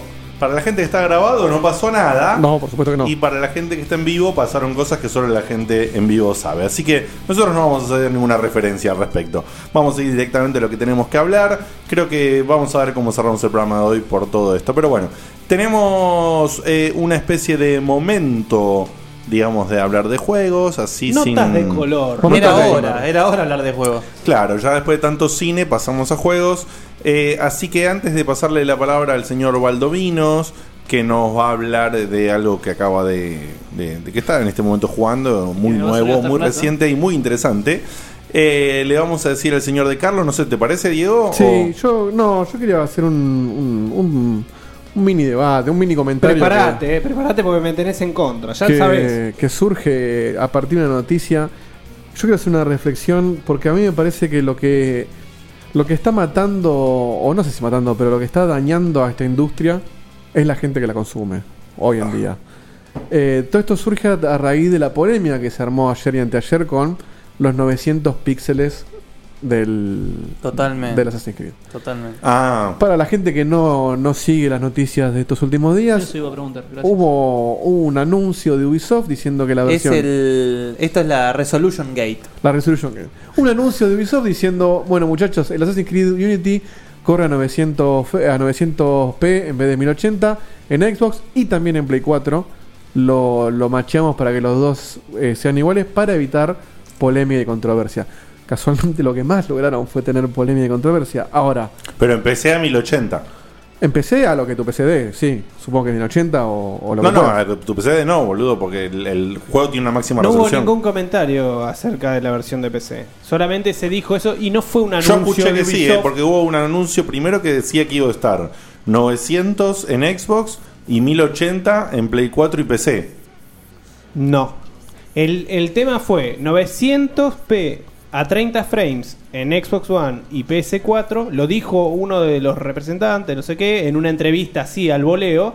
Y el Como tipo siempre. dijo, como siempre, los que se mandan la cagada es porque le ponen el micrófono cuando no le tenían que preguntar Están nada. cagando y aparece un micrófono Sí. en el costado y le dice, a ver. ¿Usted qué piensa? Y estoy cagando. y lo que dijo el tipo que fue para evitar controversia. Yo creo que el tipo realmente no sabía lo que estaba diciendo. Y al otro día, obviamente, ya el mismo día que se, que se filtró esta parte de la entrevista, ya había hashtags en Twitter PS4 No Parity. Que explotó, diciendo, explotó Twitter. Explotó. Explotó. eh, obviamente, Explícame el no parity. el Claro, No Parity porque es. lo que la gente piensa es que, o no sé si se real o no, pero lo que, lo que se, se dio a entender es que Ubisoft eh, le hizo un downgrade, o sea, empeoró los gráficos de Play 4 a propósito No. para emparejarlo con, con Xbox. Lo cual es incorrecto, porque ya sabemos que la Xbox, desde que no está con el tema del Kinect, puede llegar a. Sí y no. No porque hay juegos incluso exclusivos de Xbox One que todavía no llegan. Y sin ir más lejos, la Master Chief Collection ya le hicieron un, un análisis de resolución y ni- no llega a 1080p. O sea que hay un problema técnico con la Xbox One que no permite esa resolución. Algunos juegos parece que llegan, pero no es lo común. Sí, Y- no es un tema de resolución, sino un tema de Es un tema de potencia de, recursos, procesos obviamente. que a veces tenés que achicar por un lado. La realidad es que piensan que no se hizo el extra de esfuerzo en PC4 porque no se quería, porque también hay bundles exclusivos de Xbox, Xbox One con el juego. Entonces sospechan que hay una no mano estarás negra. diciendo que hay guita de por medio. Sí, obviamente. Ah, no, no guita a propósito, Dale, pero boludo, una falta, una falta de esfuerzo. En cualquier caso, por más que fuera por un tema de performance de, como decían ellos, que era un tema de performance de CPU, no de GPU, que estaban las dos bastante bien, cosa que es real. eh, por más que fuera por eso, vos no podés decir que vos eh, haces un downgrade de una versión en especial porque la competencia no puede machear esas specs. Bueno, pará, o sea, ahí- es totalmente. eh, o sea, Ahí está la polémica a la que yo quería apuntar. O sea, ellos no dijeron que hicieron el downgrade. Ellos dijeron, dijeron que de movida lo, plan- lo plantearon como 900p para evitar quilombo. O sea, como que nunca apuntaron a la 1080. Eso dijeron, yo no claro, les creo. ¿eh? o sea, por eso, es un. eh, le llamaban lockdown. O sea, Fue, bueno, cerrarlo acá. claro. Pongamos el techo acá porque sabemos que no vamos a llegar en una y para evitar quilombo con Microsoft, este es el techo. Ponele que fuera así. No lo digas, no lo podés Exacto, decir. a eso, lo- a eso es lo que voy. El error de ellos fue decirlo en, en primer momento porque... Hay que decir, el juego sale a 900p, 30 FPS. Punto. No, no, ahí- a, eso, a eso quiero llegar. No hay que decir nada. No, Porque- bueno, pero pará, pará, pará, pará. Es cierto lo que vos decís. Vos sabés que yo lo que vos estás diciendo ahora te lo banco a muerte. O sea, idealmente Lo no que habría vos que, estás no habría que decir nada. La es realidad es que y me encanta Yo claro, lo rebanco. pero hoy en día, con la gente que, que, que lidera el- la parte de consumidores de la industria, tenés que decirlo. Porque si vos, no si sacás un juego que corre a 900 de- eh, 900p y no dijiste nada, cagaste. Es que aparte está, en la, está en, el- en la que- caja. En la caja te dice atrás la resolución Bueno. que tiene. Y obviamente ellos, o sea, Digital Foundry, más que nada, que es un, o sea, es parte de Eurogamer, hacen un análisis de, de frame rate eh, y de resolución de cada uno de los juegos. Obviamente, los que más, eh, lo que más bombo tienen. Y te lo hacen mierda, sí, hicieron mierda el Watch Dogs, hicieron mierda en parte al multiplayer del Killzone y un montón Bueno, más. es que a eso quiero apuntar. Me parece que el gran problema, y acá me parece que la culpa no es del chancho, sino del que le da de comer, es que se, se transformó en noticia los frames y los píxeles. Como si eso tuviera algo que ver Acá con el tenemos juego. al precursor. Si vos me decís, eh, si vos me decís, estamos hablando. Este empezó todo. Estamos hablando entre 640 o 1080, bueno, hay un mundo de diferencia. Ahora, si vos me decís que hay un ser humano en este planeta que en su tele, a un metro y medio, dos metros de distancia, ve esos 180 píxeles de diferencia, Es un, es, es un genio. Es un- Igual- no, él cree que los ve, pero no los ve. Sí, igual no- igual no son, Igual no son 180 píxeles de diferencia, ¿eh? Más de 90, 900 a 1080, sí. No, porque No, eso- porque es multiplicado. es No, no, no, multiplicado, Está o bien, sea, a ver, es- me refiero, digo 180 porque es la diferencia entre los dos números. Pero, Pero, o sea, en una tele gigante, si se quiere, lo notás. Sí, en Vos una tele de notás. 80 pulgadas. ¿Vos tenés de 80 pulgadas? No. ¿Vos, Guille, de 80? No, no. ¿Vos, Diego? tenés? No, nosotros no. ¿Vos, Dieguito? bueno, por a No, eso, yo tampoco. a eso voy. Hablame un poquito más, Ernesto, a ver. Hola, hola, Ahí hola, está. hola, ¿cómo andan todos? Te escuchaba medio lejos. No, entonces, el, más allá de que eso no se nota, cuando se mostraron videos en L3, en todo, todo el mundo decía, che, qué lindo que se ve, qué lindo que se ve, qué buen juego, qué muy buenas mecánicas, metieron stealth, metieron todo. Qué Y ahora- bien que corre en PC. Y ahora todos los pelotudos. Porque estaba corriendo en PC. Todos los pelotudos, ah, no me lo compro, Ubisoft, andate a la mierda. Ahora, ¿te dejó de gustar el juego por esos 180 de diferencia? Bueno, y justamente a eso volvemos al inicio de esta conversación que vos dijiste.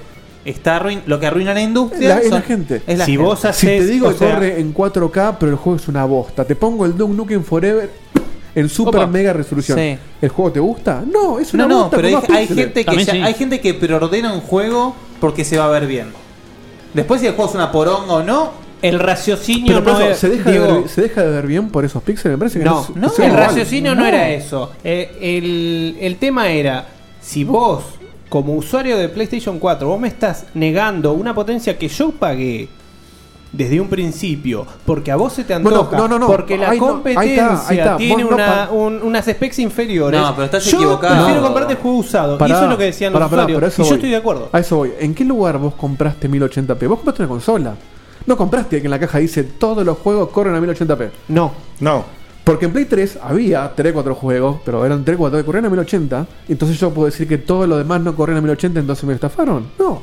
Vos compraste una consola que corre juegos de, de la generación en la que Pero estamos aparte, ahora. los juegos hace un desarrollador, un desarrollador y el desarrollador hace lo que quiere. Punto. Claro.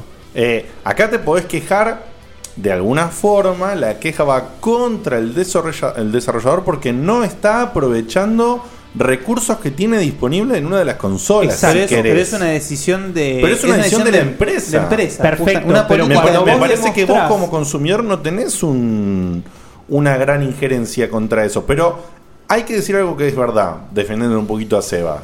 A mí siempre me rompía la pelota y calculo que a todos nos rompía las pelotas. Que en la generación pasada los desarrolladores por paja ponían primor- primordial a la Xbox. No Tal se cual, y, to- y- gracias, y todos gracias. los ports que vos tenías para Play 3 se veían un toque peor. Bayonetta. Un toque peor. Bueno, y algunos pero- tenían casos catastróficos, Pero como no fue era- lo de Bayonesa. no era un Lo de tema- Bayonesa. Y nadie se quejaba, ¿no? Bayonesa, ¿eh? Bayonesa. Lo de Bayonesa.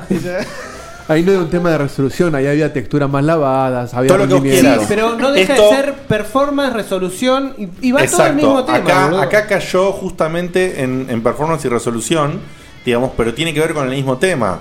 Es la paja de, de decir. eh, Es la paja de no de- darle de- 10 minutos claro, de más desarrollo a una de- versión. Tampoco son 10 minutos. No, bueno, Pero, es un decir. Digamos, es el tema de que la desarrolladora no aprovecha lo que tiene, digamos. Entonces te, te da un toque de bronca de que si vos en la generación pasada, más siendo consumidor de Sony, eh, te tenías que comer. Es la bronca, te quedó la es, la, es la bronca, ¿eh? Bueno, por vos eso- tenías que comerte todo el, todo el rebote de que los chavales elegían primero. Y ahora que tienen la posibilidad de hacer al revés, que ya se hizo, ya hay juegos que se ven Es un la toque mejor. Ya, ya hay juegos que se ven un toque mejor o con más resolución en Play 4 y en, y en Xbox con un poquito menos. Casi todos. Eh, ahora que tienen la posibilidad, no, los chabones nivelan para abajo. Es Eh, el primer caso de, de todos los eh, multiplataformas que salieron hasta ahora que estarían eh, bloqueando ese extra que podía dar la versión de PlayStation ¿A 4. vos, a vos, Seba, vos te sentís estafado? No me siento estafado, al revés. Es como que te están cagando a propósito. Porque Bueno, es algo es que tal vez. eso. Bueno, Es- lo que estafado. quieras, lo que quieras. Pasó con el Assassin's Creed 4. ¿Qué pasó con Assassin's Creed? Bueno, pasó eso, Después salió en salió un 900 parche. y lo parcharon. Salió un parche para que corra a 1080p. Y ¿En serio? vos- sí. ¿Eso que en la vos Play? Play sí. 4. Y Perdón, ¿y en la caja de la Play venía que decía corre a 1080? No sé, yo no lo juego. Te tendrías que fijar en la, casa, ver, en la caja. Si alguno que tiene la caja en el chat, ¿nos puede confirmar eso? Fede, Igual, confirmanos. Aparte, hablemos de otra cosa un poquito más técnica. Lo, estamos hablando de resoluciones nativas, pero siempre el, el juego está estirado a 1080. En todo caso, está rescalando esos 180 de diferencia. Entonces, volvemos a lo mismo. Yo no lo pude experimentar porque yo el Assassin's Creed 4 lo jugué bastante después de que salió. El que lo jugó el día 1, ¿notó la diferencia en el parche? Yo estoy seguro que no.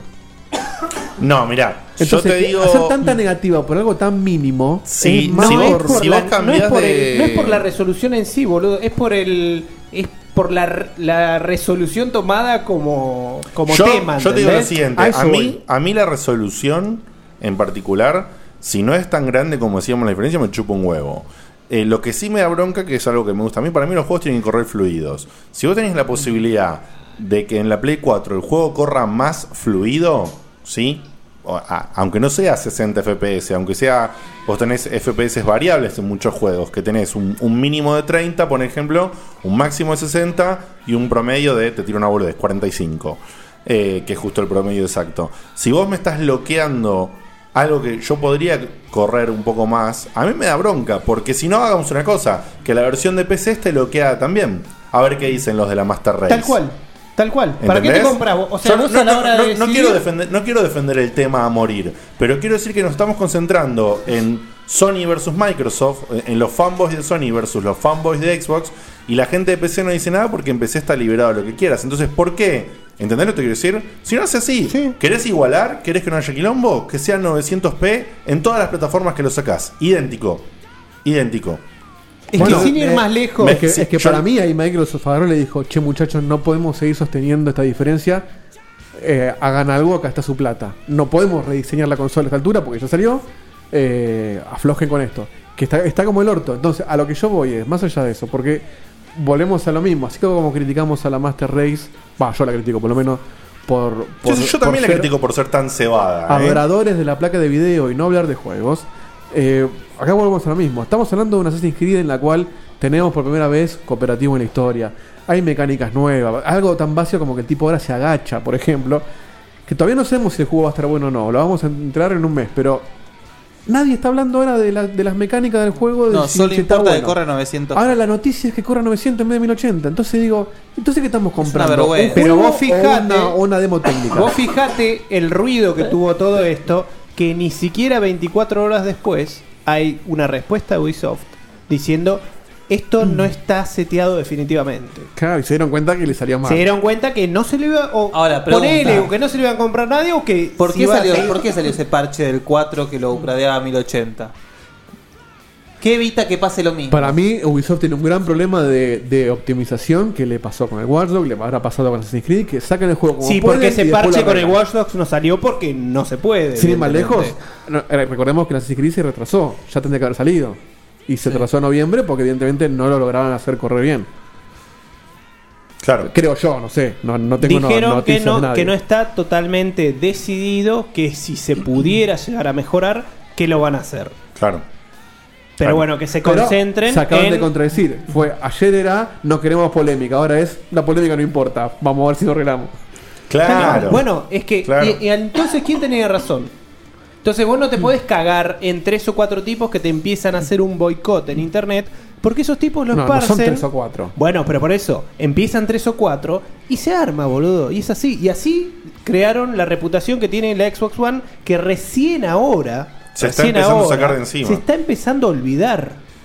La gente se está empezando a olvidar y con que te regalan el FIFA 15, en Europa ya la compraron, se lanzó en más países, le está yendo un poco mejor, está, le está reventando a la Wii U semanalmente ahora, cosa que no pasaba hace un mes, que la Wii U es como que le había, le había sacado un margen.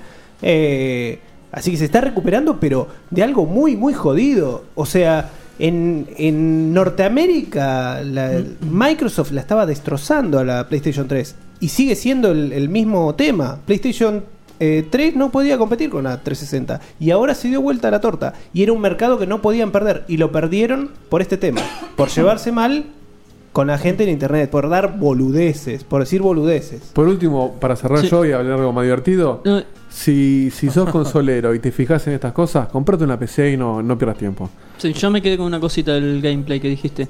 Ahora se puede agachar Se agacha a voluntad. a voluntad. Bien, o sea que no va a faltar más de un tipo que se ponga Marcelo al nombre del personaje.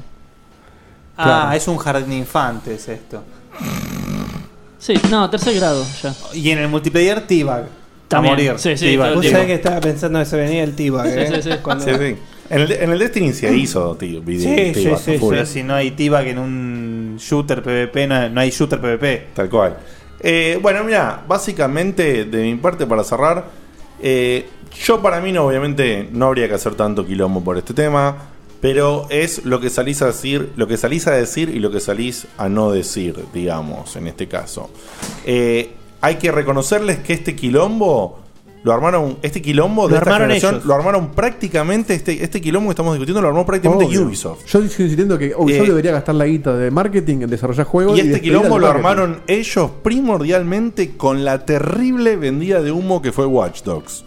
Eh, cr- prácticamente hay que atribuirle a Ubisoft la creación de que estemos hoy en día discutiendo resoluciones y, y cosas. Porque ellos bardearon tanto con lo de Watch Dogs que dejaron una secuela. La gente se quedó tan caliente por, Ya por no le el creen nada. chamullo Ya no le creen que nada. ya no le crees nada y ya te empezás a que Entonces está el famoso efecto de estoy herido y ya me molesta cualquier boludez. Entonces, de algo que por ahí podría ser secundario, como es este tema, ¡pum! Se arma un quilombo de la puta madre y tenés que hacer eso. Pues fíjate que, como dijeron ustedes, del Assassin's Creed 4 nadie habló un carajo. Yo no tenía la más puta idea qué resolución estaba o no estaba. Salió un parche de la resolución, qué sé yo, y si no se hubiera habían salido. quejado que se parecía muchísimo a la versión de PlayStation 3. O sea que no estaba la diferencia real que decían que tenía. Pero si no hay versión de PlayStation 3 de ese juego. No, del 4. Del ah, del 4, perdón. No, del 4. No, del 4. Eh, Hola. Bueno, pará, pero convengamos que el Assassin's Creed 4 salió antes que la consola. Sí. Tal cual. Es obvio que era la Es obvio versión que de es una de 3 transición. un poquito Es un lavadito. port a otra Ahora, ya si vamos a lo que. Eso, esto es, digamos, lo que discutimos es lo que pasa en internet.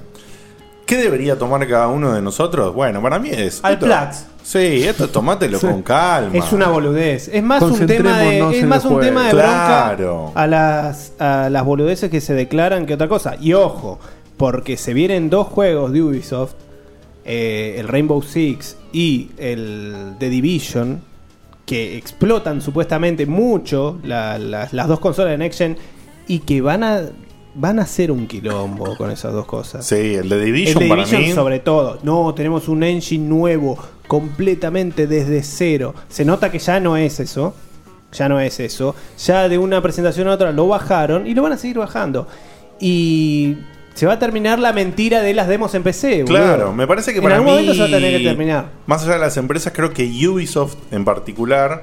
eh, por eso digo, bueno, digamos, a lo que es lo que tenemos que tomar nosotros como gamers es tomémoslo con, con calma, no hagamos tan exageradas las cosas, jugar el juego en la plataforma que te quede más cómodo. Y si sos un fan, super fan de la última resolución y todo, seguramente tenés que tener una PC y mantener tu PC porque sos un chabón de la Master Race. ¿A cuánto- No te- o sea, si vos querés ser Master. Eso sí que te con, con De Carlos. Si vos querés ser Master Race y te compras una Play 4 para estar mejor que la. ¿Qué término? Es una- Master Race. Master Race, Sí. lo detesto.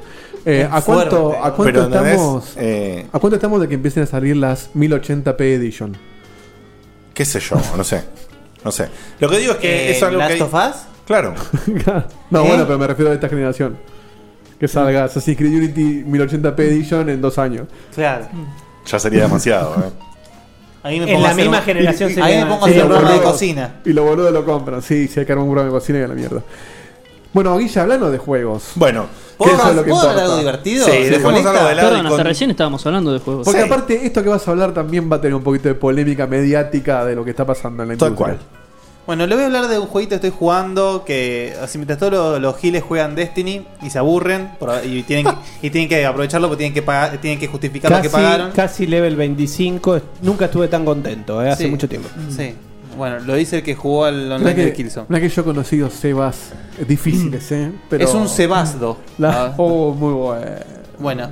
Sí, pero, pero- Yo no lo entendí, perdón, ¿eh? Cebado, Cebado, Sebas, cebado. Cebado. Ah, cebado, Es Seba de. Sebastián más Cebado. Espera, está Cebado. cayendo la moneda. No me gustó, ¿eh? Ya, listo. ¿Cuánto le pones? Un No, no, 5. un- un cuatro. No, 4 no. Sí, Poner amarilla como me ponen a mí, dale. No, no, amarilla no porque a ustedes les causó gracia. A mí en particular no me Claro, yo, ga- yo gané la audiencia. Claro. Bueno, eh, yo estoy jugando Alien Isolation, un juego Sí, que estaba papá. realmente esperando eh, después de lo que fue el fiasco del Colonial Marines. Eh, que bueno, es un juego que prometía mucho, ya sabemos cómo es la movida, desilusionó mucho. Y justamente es algo que viene pasando con lo que es eh, la saga ¿no? de juegos de Alien. Que sacando lo que son los juegos de Alien vs Predator, que tienen su propia fórmula y su propia, eh, su propio espíritu, ¿no? Los juegos de Alien nunca lograron capturar. Perdón mi ignorancia, ¿cuáles son los juegos de Alien que no son los Predator? Tenés los juegos. Los, Siete son todos los millones de juegos. No, no, No son tantos. ¿eh? No son tantos. pero hubo Más muchos que nada, de- Alien 3 tuvo muchos juegos. Hay un Alien, Aliens y Alien 3 para arcades. Claro, que- bueno, Ta- pero. También hay para decirle, hubo muchos juegos de, de generación de 16 bits de Alien Ah, también. Por eso, por eso, a eso iba, justamente, como Alien 3. Después está el, el Alien vs Predator de, de arcade, que se lo jugamos todos, muy divertido. Y después el Alien 3 de arcade es un también un beat'em up, shoot 'em up, como quieran. Ahora, hay un juego de Alien que es extremadamente bueno, que es el DDS, que está hecho Ah, por la gente de Way Forward, que sinceramente no me acuerdo el nombre, me olvidé de buscarlo, si alguien me hace el favor. Alien DS, seguro te llama. No, se llama Alien DS, pero 3D de grasa. Alien. No es de 3DS, Ah, es de DS. Eh, ¿Por qué en vez de decir boludo no lo buscas? Y... Eh, Daliens. Sí. Mira que es como, cómo te quiero. Daliens es genial. Daliens es genial. Y fue, ¿Podés buscarlo? Fue, pará, boludo, tengo dos manos. Se Eh, cuelgan todo culpa tuya. ahora, ¿eh? Está hecho, está hecho por la gente de Way Forward. Es un juego que se juega como un Metroid. Es un juego buenísimo, ¿sí? Pero bueno, vamos a abocarnos a la Isolation. El Isolation eh, transcurre, si no me equivoco, vos tenés idea, Ernest, vos que sos bastante de las películas de Aliens. Eh, no, no me fijé. no. Infestation. Infestation, ahí está. Isolation, Infestation. Hay Mira, una moda, ¿no? Mira, Eh, si no me equivoco, este juego transcurriría entre lo que es el tiempo entre Alien 2, 3 y 4, ¿sí? Sé- Porque, sé que va entre las clásicas, pero no sé bien exacto en cuándo. bueno, justamente porque manejas a la hija de Ripley, que eh, como sabemos en las pelis, Ripley tiene a la hija perdida, digamos. Sí. Uno se entera que la hija, que Ripley tuvo una hija, pero después Ripley se entera que la perdió, digamos, o sea, y no se habla más de, de ella. de ella, claro. En un- si no me equivoco, y esto acá estoy a- apelando a mi memoria, que no me acuerdo mucho, pero creo que en la 4, cuando ella es un clon, le dicen como que ya esto es muy avanzado y que la hija ya murió, creo.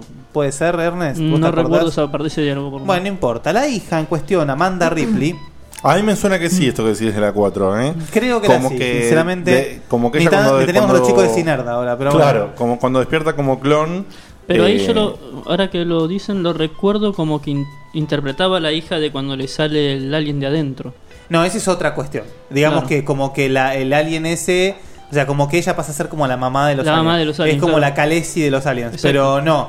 A lo Que que me incluso refiero a la el hija otro- el otro biológica. alien después lo agarra como la madre. Sí, sí, sí. Pero no. En este caso, Amanda Ripley eh, es una de las tantas trabajadoras de la empresa esta. Uy, qué mal que estoy con los nombres hoy, boludo. Ernest, la empresa de Alien. Eh, la que es eh, japonesa. Sí, hoy no me sale. Sí, estamos Te re bien. busco, te la busco. Dale, por favor. Ya ella trabaja ahí, sí. Y le ofrecen ir a una expedición en busca de lo que sería la caja negra de la Nostromo. Wayland, acá nos ponen. Sí, Wayland es nombre compuesto. Wayland, Sí, Wayland algo, sí. Eh, Wayland Yutani. Eso, Wayland Yutani, muchas gracias. A buscar la caja negra de Nostromo, donde se podría llegar a ver la forma de ubicar a la original Ripley, ¿no? Que la hija la está buscando desesperadamente. Cuando vamos a esta base. Pausa, acá nos publican Alien DS. Ah, es verdad, hay dos Alien DS, parece. El Infestation y Alien DS. ¿No será el nombre en Europa o algo por el estilo eso? Ah, ya ahí no sé. Que la gente del chat nos ilumine. Yo sé que hasta donde sé está el Infestation, que es un juego realmente muy, muy recomendable. Bueno, sigamos. Eh, en este juego vas a la base espacial que lograron recuperar la, la, la caja negra. Y bueno, la premisa es esa. Vas a la, a la, a la base espacial. Es una base espacial que tiene la caja negra de la otra nave. Del anterior. Mm, Claro, de la Nostromo. De la Nostromo, que es la de donde estuvo la Ripley original. Ujú, Exactamente. La premisa es esa, viajan, supuestamente es un- como siempre es una expedición de rutina. Medio raro eso de que la, la- la estación espacial tiene la nave. la- No, rescataron los, los restos de la Nostromo y tienen la caja negra. ¿Y por qué no se la mandan, boludo? ¿A quién? A donde están ellos y listo. Porque no quieren. Ah, Bueno, bueno. pero como decir, ¿por Ah, por porque qué si no, no hay Terminator? juego, claro, qué boludo. ¿Por qué no fue matar al tatarabuelo de John Connor que no conocía ni electricidad en vez de meterse en un camión? Lo dije, a pro- lo dije a propósito, gracias. Skynet está en piola, pero no se iba de eso. Matarlo cuando es un bebé. Claro, claro, claro. Eh, eh, bueno, entonces, como siempre, rutina, llegás, se, man- se va todo el carajo, ¿sí? Ahora bien, to- los juegos de Alien, salvo el Infestation, generalmente son juegos de acción. Correcto. Son juegos de tiro, son juegos donde vos generalmente representás a un marín y tenés que llevarte puesto a toda la raza de aliens, ¿sí? Y o predators, según el caso. Ahora bien, este es un survival. Es un survival, si se quiere decir horror, pero a mí por lo menos no me causa miedo el juego, causa tensión. El juego realmente te tiene las pelotas en la garganta todo el tiempo. Bien, está muy bien logrado eso, pero no da miedo, no tenés sustos baratos, tenés esa sensación de el culo cerrado, Es un constantemente. género nuevo, el tension horror. Debería existir. Tension horror me encanta. Porque no, no- no, survival tension Survival sería. tension, Ahí claro. está. Igual si lo vamos a decir en inglés sería tension, ¿no? Pero bueno. Bueno, Bueno, Tomb full Raider, throttle. sí, el Blood. Bueno. Va, si estamos, estamos siendo los eruditos, por lo menos tenemos una pronunciación similar a la que debería ser. Survival tension. Claro, exactamente, exactamente. El juego Water cooler. El juego nos pone en el papel de Amanda eh, cuando un- una vez que se da cuenta que lo de la caja negra no termina de cerrar, ahí es donde aparece el alien. El, el alien no aparece hasta una hora de juego, más o menos. Bien. Está bien. Porque justamente vas. eh, te vas causando la tema. tensión. Porque lo, lo, ve, lo bello de este juego es que la única amenaza no, son, no es el alien. Porque es, hay un alien nada más. Como en la primera peli. ¿sí? Hay un solo alien que basta y sobra para Claro. cagar- hacerte cagar fuego. Pero además del alien, en la base espacial están los supervivientes de la base espacial. Porque la base espacial está completamente eh, venida abajo. ¿sí? Y además están. ¿La Nostromo no? No, la base Ah, la espacial base, del ah, juego. La- eh, perdón, cuando vos llegás la base espacial está así y se suponía que tendría que estar bien. Claro. Ok. Claro, por O eso sea, es toda una cuestión que, bueno, no vamos a empezar con, con spoilers, ¿no? No, Bueno, no, pero es- viene es lo caso. mismo, lo mismo que Dead Space. Vos llegás a una nave que está haciendo un- que tiene que tener ciertas cosas, llegás y las cosas no están como deberían. No, exactamente. Eh, así como está el alien y como están los supervivientes, también hay un gran problema que son que como es una base espacial, a diferencia de una nave, ustedes vieron que en cada tripulación de alien siempre hay un, eh, Droid. una- un, Un droide, robot. un androide. En esto hay muchos androides que son como de una, de una, digamos, de una edición, si se quiere, vieja. La base espacial está gobernada por una inteligencia artificial, la Apolo, que por una razón la inteligencia artificial quebró, ¿sí? Y la regla que gobierna a los androides que nunca pueden dañar a un humano está overradiada, ¿sí? Ok. Entonces, cuando vos vas a una parte de la nave que no estás autorizado para estar, tenés que tener cuidado de los androides. Perdón, no está tan mal, porque el humano es el que puede engendrar el alien. Hay que matarlo antes que lo engendre. Pensar. No, no, pero los droides no tienen esa línea de pensamiento. ¿eh? No, Los- pero el Apolo sí. Lo haber No, no, el, Apolo está más allá del bien y del mal. El, el- eh, o sea, la base, según parece, está dañada desde hace ya mucho tiempo. Está dejada de lado completamente. Y cayó un alien. Cayó Además, por las dudas. Em, si bien en el juego eh, agarrás una, un revólver, ¿sí? Y después más adelante otros tipos de armas, al pedo. ¿sí? al pedo, si pretendés usarlas contra el alien, al pedo. Si pretendés Contra usarlas contra sí. los robots, al pedo. De hecho, vos le disparás a un robot y te dice, ¿en serio? Wow. Eh, ahora bien, los supervivientes es otra cosa. ¿sí? El tema es que vos estás en un lugar tenso, escondiéndote los supervivientes, viendo de matar uno por uno para poder pasar, digamos. Si te ocurre pegar un tiro, te puede llegar a escuchar el alien. Y es una estrategia que puede llegar a servirte. ¿Por qué? Haces ruido, viene el alien, te escondes, mata a todos, reza porque no te encuentre, se va y seguís tu ruta. ¿sí? Bien. ¿Por qué los.? eh, tengo un problema de terminología. ¿Supervivientes, sobrevivientes, son palabras sinónimos o qué onda? Son sinónimos. Ok. Bueno. No tanto. Eh. Amarilla. No, no, no, pero en serio, en serio. Offside. No, tenés cursos de supervivencia y de, sub y de sobrevivencia. Bueno, Son dos cosas distintas. Pero te enseñan. No, te, enseñan dos cosas totalmente distintas. En el de sobrevivencia estás arriba de los supervivientes. Los sobrevivientes tienen que cazar y buscar comida y todo eso. Y los supervivientes no, se la tienen que aguantar sin nada de eso. Capaz es super. No, te lo digo en serio, fuera de juego. Yo le creo, porque se puso en modo serio. ¿eh? No, no entendería bien Yo que, creo que o sea, con- es como supervivientes es arreglártela con lo que tenés. Con nada. Super, super con nada. No comes, no tomas agua, nada, te aguantás una semana y te rescatan. Pero no podés estar una semana sin tomar Bueno, nada. pero es, se refiere a eso lo de O sea, es el concepto de aguantarla como sea, es- esperando algo. Esto y el otro lo- es transformarte, El otro agarrás, convertirte. lanza, cazás, te haces la choza, cazás- haces fuego, toda la bola. Le, hacemos, le pasamos esto a Vanina, que, que es la que sabe de castellano, que nos ilumine para la próxima y de paso le mando un saludo que cada vez que no viene porque está estudiando, está en el chat hablando. Claro. O sea que No, pero se fue hace un rato, Vane. hace como media hora que se fue. No, se fue hace rato, se fue hace rato. Igual eh, fue con, lo- con lo de Cinerts, perdón que no avisamos. Obviamente la gente se dio cuenta que no estaba Vanina, ¿no? Pero bueno. no, es que antes que inicie el programa, ella dijo no estoy. Ah, en el perfecto. chat. Así que ya. Bueno, eh, Bueno, eh, superviviente, sobreviviente, Sí, whatever. lo que digo es, ¿por qué vos tenés problemas con los sobrevivientes? Es la porque cada uno se cuida el culo. ¿sí? Ok.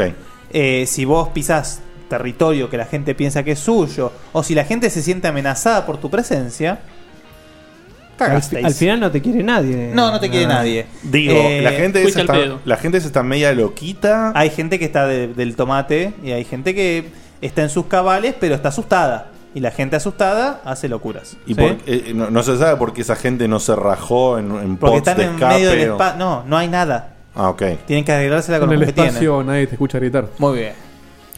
Muy bien. Para vos.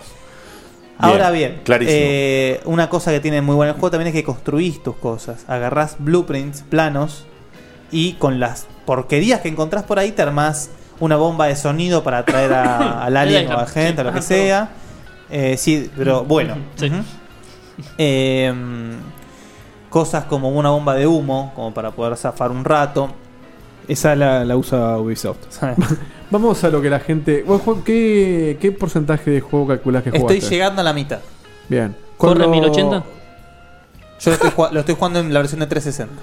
Eh, vamos a, a No, es lo, la que la, respuesta. lo que la gente quiere saber. Que, o sea, todos leen reviews de un montón de Don Nadies. Pero acá tenemos a Guillo Baldovino, que es un tipo que te canta la posta.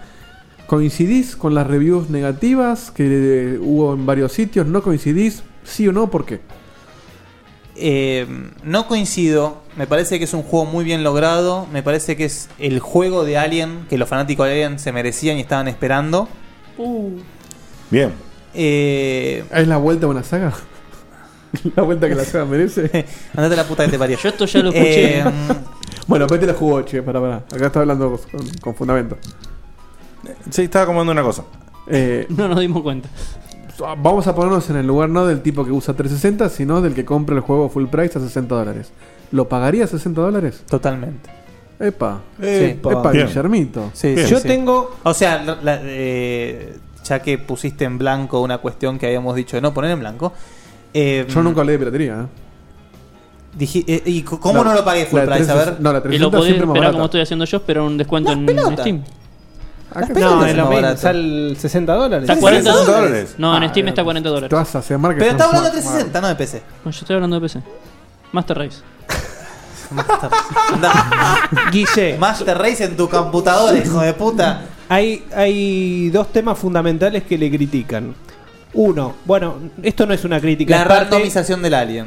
Bueno, la randomización es algo bueno, Es algo increíble. pero Es, digamos, si los que jugaron se acuerdan Resident Evil 3, es como tendría que haber sido el Nemesis. O sea, el Nemesis estaba completamente scripteado. Uno se acuerda de pegarse sus, sus cagazos, pero si el Nemesis hubiese actuado como actúa el Alien acá, cagabas de Claro. una manera Perdón, terrible. perdón mi ignorancia de vuelta. ¿A qué, te- a qué se refieren con eh, randomización de la que no está siempre en el mismo El Alien, lugar. el alien Está- no está scripteado. El Alien se comporta como una inteligencia artificial. Aparece donde le pinte. Exacto, y se mueve por los conductos. eh, de hecho, les voy- ahora les voy a contar un par de experiencias para que se den idea de lo que estoy hablando. ¿Qué otra cosa, Seba? ¿Qué otra cosa le No, no, critican? pero eso no es lo malo.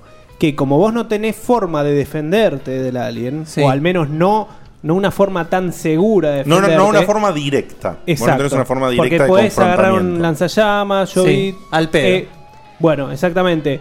Que la mejor opción es esconderte Es la hasta que única se va. opción. Bueno, en No. la vida real yo creo que la mejor opción es, Es que alguien y rajar. justamente, ¿qué, qué, qué hacía o qué hubiese hecho Ripley en la primera película? Eso. O Sí. sea, lo que te muestran en Alien es eso. Claro, los tiros aparecieron en la segunda. En la primera era a rajar. Exactamente. Eh, de hecho, Pero la dice que primera se Alien- genera un ciclo vicioso de eso. No. De que vos esperás, se va, No, avanzas no un es poquito, cierto. esperás, se va. No es cierto. Si lo juegas así, sos un cagón. Es como Ah. la loot cave del Destiny. Exacto, sos un cagón. Si el juego te da temprano en el juego un sensor de movimiento, porque vos tenés un sensor de movimiento, Claro. Claro, podés saber dónde vos, está. Donde vos lo podés llevar en la mano y vos ves al puntito dónde está con sus sonidos, mientras más eh, repetido, más cerca está. O lo llevas, eh, claro, o lo llevas. Eso no lo eh, entendí nunca. Si el sonido atrae al bicho, ¿para qué querés algo que te avise que está cerca haciendo No, es un ruido? sonido, debe ser bajo o que vos tenés Es un un auricular. juego, Ernesto. Y no, es un es una película. No, ¿A él, se- él pregunta en, en general. Pero no es un parlante, boludo, Claro. que, sale con un sonido pipa. No, pero es verdad que en la película parece que se siente En la, en la más película fuerte. lo sentís a tres cuadras más o menos. Sí. Bueno, para que lo escuche el oyente, pero bueno. Eh, si- y si lo llevas abajo, digamos, si no lo tenés equipado, hace como un cuando hay algo cerca. Entonces ahí lo tenés que sacar rápido. ¿Cómo hace cuando.? Sí, me, me gustó el sonido. Es que hace ese ruido, hace Entonces ahí lo. pe- O sea, vos tenés un acceso directo a ese, a ese dispositivo. Obviamente, porque es importantísimo. Eh, si vos ves que el alien está cerca, que obviamente vas, ¿qué haces? Y te escondes. Eh, y esperás que el alien se vaya completamente del radar para salir, te vas a cagar de angustia y sos un cagón. Ahora, si, si le. Si buscas la. O sea, si vos le buscas la vuelta para que el alien cuando se aleje, vos haces como. te vas moviendo por sectores. De hecho, si vos te escondés siempre en el mismo lugar, en algún momento el alien va, va a ir ahí. Y cuando vos estás escondido y el alien está cada vez más cerca, si el alien está muy cerca, tenés que contener la respiración. Pero no puedes hacerlo por mucho tiempo porque no es Guybrush Threepwood. ¿Hay un botón para no respirar? Exacto. Mira. Y Que si- sirve solamente para eso. Exacto. Y si igualmente no estás respirando, pero alguien se acerca mucho, te ve la cara y entra igual. Entonces vos tenés que alejarte. Del- Uf. O sea, Te pegas alto cagás. hay muchos, hay muchos elementos que hacen que realmente te sientas eh, sobreviviendo o superviviendo ahí. Eh, y está muy bien logrado, está muy bien logrado. Este, es espantoso ver cómo el alien pasa por el lado tuyo o verlo de lejos, que se va justo por el lado que vos tenés que ir. Y el mapa y el radar no llega a ese rango, entonces tenés que ir acercándote. A ver si todavía está por ahí la o se fue típica, más lejos. una que me la pasó- típica del Silent Hills que sabés por dónde tenés que ir y, Y no es querés. justo por donde no Y querés. no que decir. Una que me pasó muy graciosa justamente ayer. Yo tenía que entrar a una, a una puerta que tenía un password. Las puertas con password tardan en, en- en abrirse, no son como las automáticas. Y estaba el alien merodeando. Hay lugares que son safe.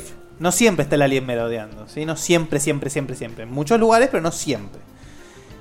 Mient- cuando estaba abriéndose la puerta, yo digo, bueno, apenas se abre, tiro una bomba de sonido para la derecha y salgo picando para el pasillo. Claro. Hago eso, yo- imagínense eh, viéndolo en primera persona. Tiran la bomba, lejos, se dan vuelta y ¿qué ven? El alien adelante tuyo. Exactamente, y cagaste fuego. Pero lo que sí es cierto es que si bien a cierta distancia ver al alien ya es muerte segura, puede pasar que vos estás, estás yendo y escuchás el grito del alien que te vio. Entonces, si vos corres, o sea, bien hecho, y te escondes, el alien te va a seguir, pero capaz no te encuentra. Claro. O sea, no es que. No es tan.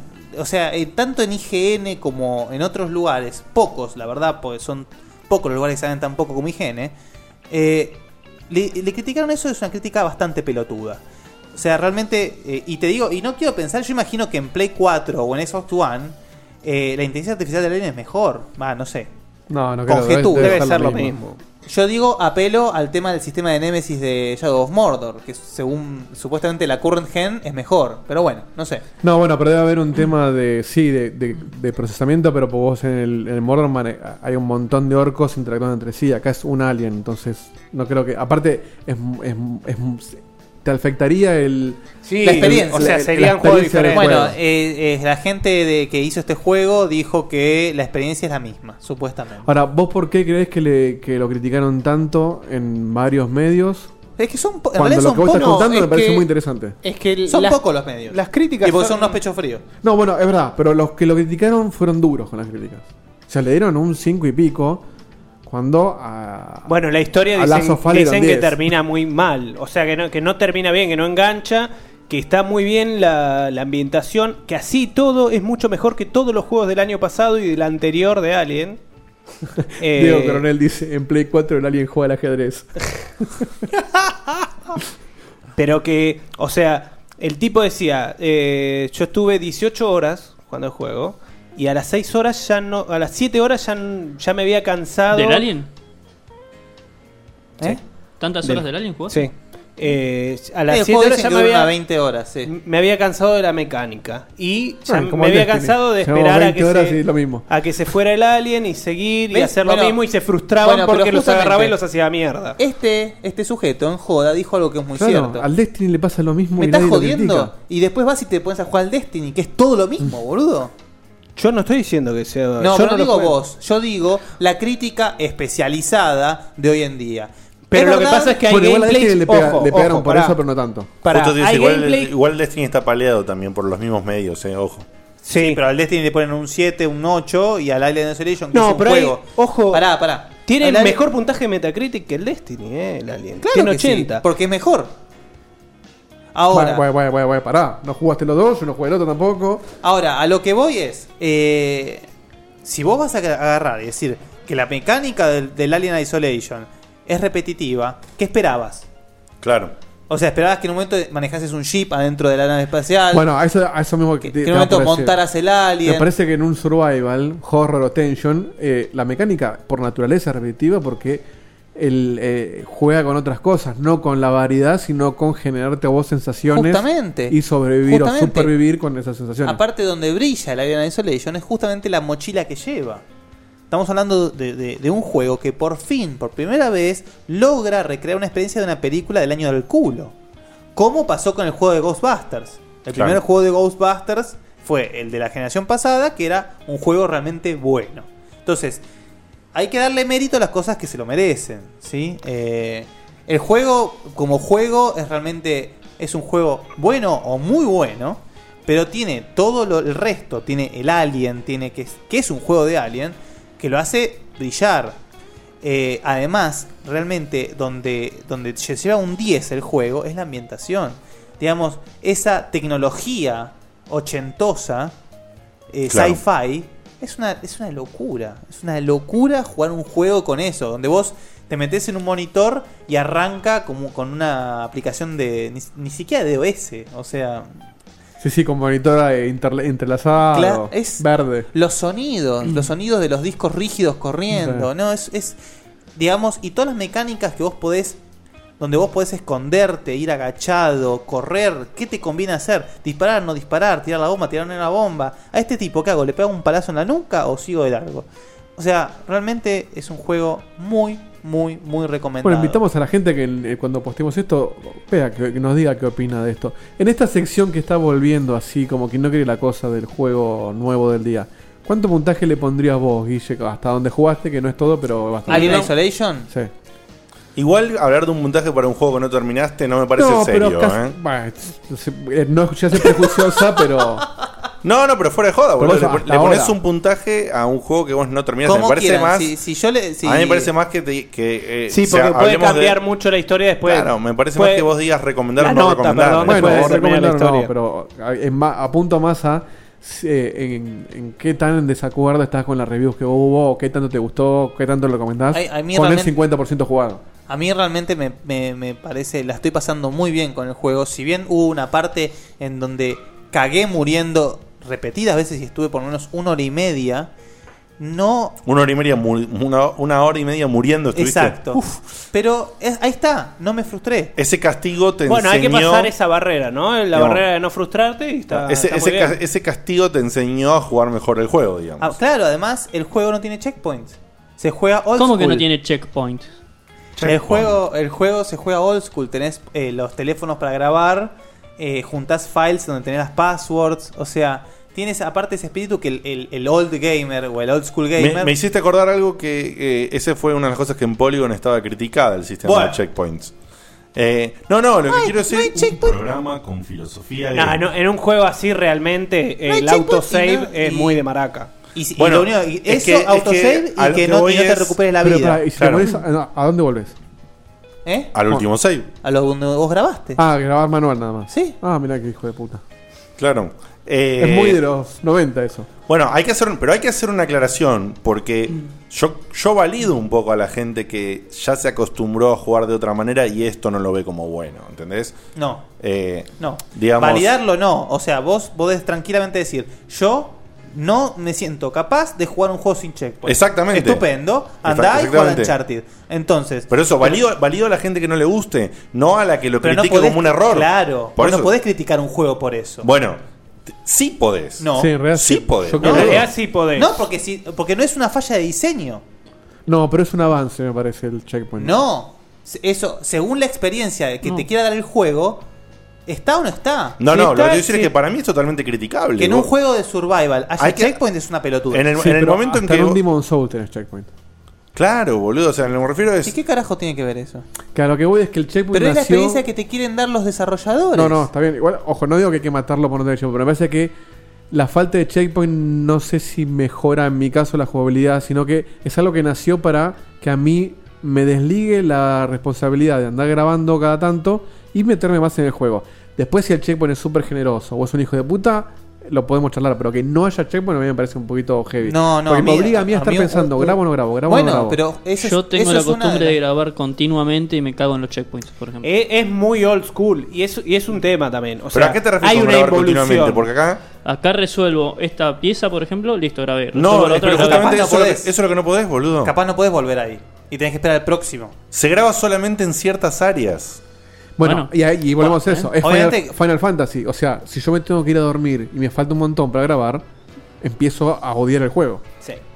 Me tengo que ir. Me, No, que- no, porque vos, no, no, no. Vos, o sea, tenés un par de años encima de gamer además, para darte cuenta cuando un juego tenés que sentarte a jugarlo a las 10 de la noche o a la 1 de la No, mañana. está bien, bueno, pero. Como te eso- pasó con el raid de Destiny. Sos un boludo. No, Si te vas a jugar un juego que te saque te 3 horas sin grabar. No, está bien. Bueno, para mí es una falla. Igual el Destiny te graba el progreso. Pero me parece que es, una, es como que digamos, bueno, está bien, y ahora usamos un juego que usa solamente dos botones, porque en los 90 usamos dos botones. Y no, tenés 10 botones para usar. Pero hay juegos que se juegan bien con dos botones. Sí, pero no sé Hay- si- A la gente le divierte jugar dive kick y se juega con dos Bueno, botones. pero es un juego rítmico, es otra cosa.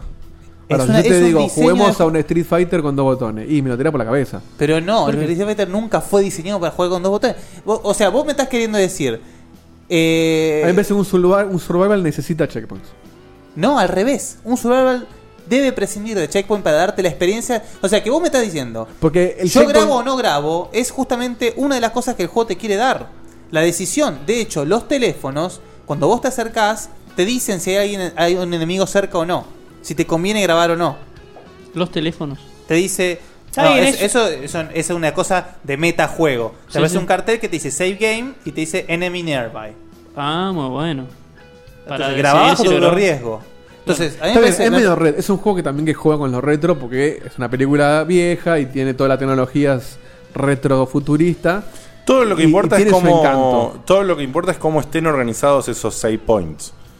Es la posta. Está perfectamente bien organizado. Listo. No, No hay hay tanta distancia entre uno y otro. No hay nada más que discutir, o sea. Bueno, entonces es, es casi un checkpoint optativo que puedes elegir no usarlo, pero está, es un checkpoint. No.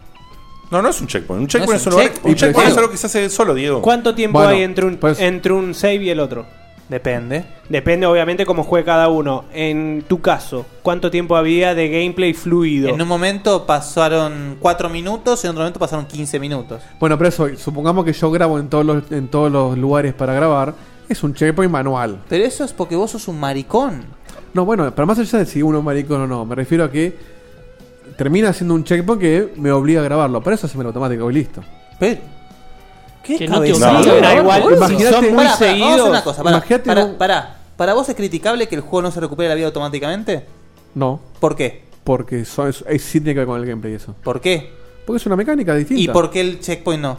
Porque el checkpoint no es una mecánica de juego, sino que es un sistema que acompaña al juego. Es como que te diga, ¿es criticable que el juego puedas invertir la mira? No, es un- puede estar o no. Eso- no, pero hay algo que es así. Que nos, hayamos, que nos hayamos acostumbrados a los checkpoints no quiere decir que vos hoy en día a nivel diseño de juego podés elegir o no. Si lo haces bien, que es lo que estaba diciendo yo, los save points son perfectamente válidos. Porque bajo esa misma crítica, lo de la vida es igual. Es la vi- una Sí. decisión de- es No, exactamente pero- igual. claro, pero, vos te fijate comparo, que- bueno, pará, te comparo con esto. Resident Evil 1. Vos Sí. elegís cuando grabás, pero vos tenés saves limitados. Vos los administras. Si acá yo puedo grabar cuantas veces quiera, pero en lugares determinados, es un checkpoint. No. Que yo puedo no usarlo. No. Pero no tengo No, ninguna. no es un checkpoint, boludo. El checkpoint Por es algo que se- no es un Por checkpoint. definición no es un checkpoint. Olvidémonos de la definición. Yo paso por No, una no, puerta. ¿cómo me, pará, Pará, ¿cómo pero me voy a déjame- olvidar- pero termino ¿cómo me voy a olvidar de la La definición? pizza, la pizza es lo mismo que un asado. Olvidémonos de la definición de pizza. No, no, no. Ahora bien, Si yo te digo pizza o pan cocinado con queso, la dos tiene el mismo gusto. Si yo paso por una puerta, el juego guarda mi progreso. Yo paso por la puerta y me dice, ¿querés que guarde el progreso? Sí, es lo mismo. No. Nada más que puedo elegir no hacerlo. No, porque justamente el Pero no hecho tengo de ningún que- perjuicio por grabar, a eso es lo que voy. No, ¿en qué Sí, me- lo tenés. ¿En Sí. qué momento yo tengo que decidir si me conviene o no grabar? si tenés uno de vida y hay un alguien parado al lado tuyo, no vas a grabar. Una es esa. Otra. Si no grabo, estoy vuelvo mucho atrás, es lo mismo. O- u- otra, yo para ir al teléfono tengo que pasar por un pasillo que muy probablemente pueda vaya a aparecer el alien. Si yo no grabo y sigo de largo, muy probablemente siga vivo. ¿Qué haces? No, está bien, pero yo no estoy hablando, no estoy hablando de eso. Es, estamos hablando de cosas distintas. Yo estoy diciendo que en el momento que vos no tenés ningún perjuicio entre grabar el progreso o no, es un checkpoint disfrazado. No, porque Eh. escuchame lo siguiente. Vos tenés un Pasa que save. no es lineal. Vos, vos- bueno, justamente eso, eso es lo que lo hace completamente diferente. Si vos tenés un save point y vamos a hablarlo directamente en habitaciones, ponele. Y tres habitaciones después tenés otro save point. ¿Está bien? Vos estás en el save point A, tenés tres habitaciones y el save point B. Fuiste a la primera habitación, hiciste una serie de cosas. Según lo que hiciste, vos por ahí decidís retroceder a grabar al save point A. Porque todavía no sabes dónde va a estar el siguiente save point. Exactamente. ¿Entendés? Está bien, por eso. Es- Entonces, Pero, entonces y- no, y- no, pero- pero, vos tenés, ejemplo no pero vos corre. te- pero vos tenés que elegir si volver para atrás no a salvar no es eso. exactamente, porque nosotros conocemos el checkpoint como algo lineal que vos avanzás de un punto al otro y no volvés nunca para atrás. No. No. Eso es lo mismo. Ah, no, Hay juegos que tienen checkpoint que si vos pasas de nuevo por el mismo lugar te, te graba ahí. Era te graba ahí el- de nuevo el el checkpoint. Borderlands Pero hacía es- eso. entonces es, opta- es optativo. Yo te, lo, lo- lo diferencio. A ver, entiendo la diferencia. Yo lo diferencio con el ejemplo más claro que es el, el Resident Evil. Pero Resident Evil 1 es, va Vos- más allá todavía. Vos cuando vas a grabar decís, me conviene grabar porque tengo tres cositas para grabar. Si uso una, por ahí tengo que fumarme no grabar. No, ahí pero- sí no tienes un Pero checkpoint. justamente en el Resident Evil 1, esa evaluación es constante. Y vos en Resident Evil 1, cuando lo empezás a jugar, ya lo sabes de antemano. ¿Sí? Entonces vos jugás de una manera tal Pero yo que te, te, pongo permite otro ejemplo. hacer El, fa- fatal, el Fatal Frame tiene sistema de save points, como en el Resident Evil. Manuales. Pero man- manuales, pero no tiene una penalización de ningún tipo. Vos podés grabar todas las veces que quieras. ¿Entendés? Y los save points están puestos en lugares estratégicos. Yo he hecho un montón de cosas y he retrocedido un montón en un mapa para salvar porque consideré que había hecho algo y como todavía no tenía otro lugar cerca para grabar y yo estaba cagado en las patas, preferí volver y grabar. Eh, te, te da una libertad y a la vez un problema de decisión que te un mete- problema te da, no te da una libertad.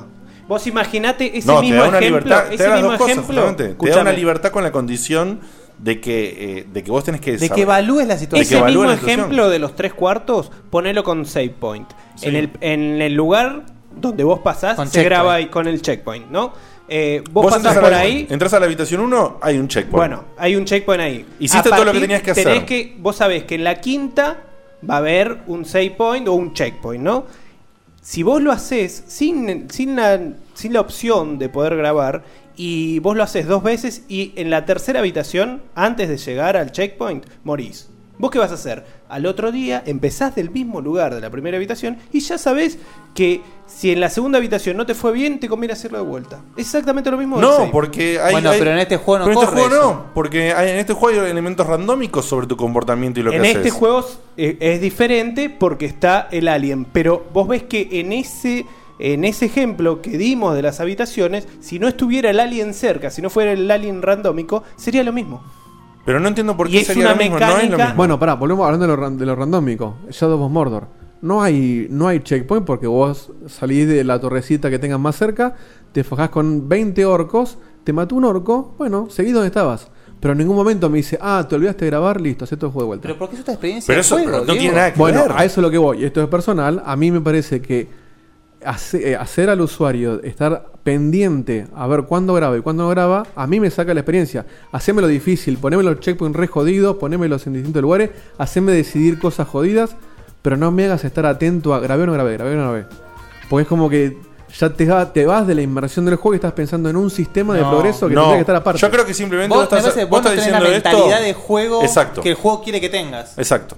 Vos Para estás mí no en tiene que ver con la contra. Igual, mecánica. igual no es algo para bajar el puntaje. Es criticable desde una mirada No es para matarlo, subjetiva, pero pero, si lo- no es para bajarle el puntaje. Oh, por sí, eso. pero para en bajarle ese un sentido montaje que te- de una manera Subjetiva, eh, pero no subjetiva, pero el no puntaje, el puntaje no es subjetivo, ¿acaso? Siempre es subjetivo el puntaje. Bueno, pero no, no, no, no te pongas en modo cabezón. No, no, no, Eh, no es imposible. cabezón. Imposible. Podría Si yo ser una tuviera que crítica, va- pero por eso no vas a matar al juego y decir No, que no, es malo. por eso dije, no lo ¿Está bien? mataría, pero yo le bajo un punto por eso. Yo, pero si yo fuera el que hizo la review. ¿Está bien? Lo mismo que el Dead Space, entonces. El Dead Space es distinto, porque el Dead Space, no, el, el Dead Space tiene Tenés que muy si- alejados. Sí, tenés que decir si grabás o volvés para atrás o no. Pero, pero- no, no, por eso, pero vos grabás en el principio o en el final del nivel, en el lugarito del lugar. Y sí, es lo mismo criticable. A mí el Dead Space me rompe la pelota eso. Ah, ahora que estás pensando, el Dead Space también es un juego No que porque, tiene no porque point, no sea tiene checkpoints. difícil o fácil, sino porque es como que me hace estar atento a mí a algo que me parece que te saca el juego. Para Me mí es al que revés, para mí no te saca para nada porque yo te digo esto ya para cerrar. Cuando vos llegas a un save, hay como un respiro que te libera de la tensión que vos venís sufriendo en el juego. Y eso es totalmente. Eso, si hay algo que no te hace, es alejarte de la experiencia. No, bueno, es totalmente pero inmersivo. lo mismo aplicaría, Sí, esa totalmente. sensación aplicaría si vos llegás, autosave, listo, tu progreso fue salvado y yo me olvidé. Digo, "Uf, listo, llegué. Ahora, si yo tengo que estar atento a eso, hacémelo difícil con. Pero no tenés que estar atento, te Es lo cruzás como, al ¿sabés save y elegís ¿Sabés- grabar o no. Otra cosa que tenés, no hay medkits. Tenés que hacértelos. Bueno, eso me parece perfecto. Bueno, pero si vos te olvidás de hacer un medkit y lo no, no, necesitas. pero eso es una mecánica del juego. Yo estoy hablando del progreso, no de la mecánica jugable. Pero escúchame, lo que, estamos, lo que te estamos diciendo es que este sistema de save points está in- eh, inmerso y es parte de la mecánica y la Claro. elección de diseño. Es una elección- Bueno, es una elección de diseño que hace que Estamos de acuerdo. Es grabar sea parte de la experiencia y no un simple control de, lleva, de llevar el progreso. Estamos de acuerdo. Es una mecánica que a mí me parece un retroceso. A mí, personalmente. Igual- Puede estar bien para otros. Perfecto. Igual un poquito a Dieguito lo, lo, lo entiendo porque a mí también me saca de, de juego eso de tener que usar un joypad, por ejemplo. Me, me resaca. No, no me siento como estoy en el juego. O un teclado y un mouse. Me, me saca del ambiente. No, no puedo. Bueno, es válido. Que cuando inventes un control que no te saque, lo vas a disfrutar. Perfecto. Y quizás Oculus. Che, Guille, ¿hay algo más para decir? No, realmente, eh, si sos fanático de las pelis, es obligado el juego. Clarísimo. Sí, sí, sí, sí. obligado. Y si realmente todo esto que hablamos, que a Diego no le gusta, te gusta la sensación que uno sentía en su momento en, el, en los Resident Evil viejos. En los, en, los, school, fa- en los Fatal Frame, Exacto. Resident Evil, Dead en cierta forma en Dead Space. eh, esa sensación de, de- de realmente arañar los recursos. Igual una cosa, porque cada vez que opino diferente se ponen en contra. No. No, es todo el juego. Yo simplemente dije la crítica del, del Yo no estoy viendo los checkpoint. elementos de gameplay, nada más. Por eso, hay un montón de elementos de gameplay que me parecen tan buenísimos. No, no, estoy la del dando checkpoint justamente- yo la hubiera criticado también. Justamente, yo te digo, o sea, si hay gente que seguramente no debe ser el único en el mundo, hay un montón de gente que piensa como vos. Entonces, si eso te molesta, y el juego se te va a tornar un poco molesto, se te va a tornar eh, frustrante.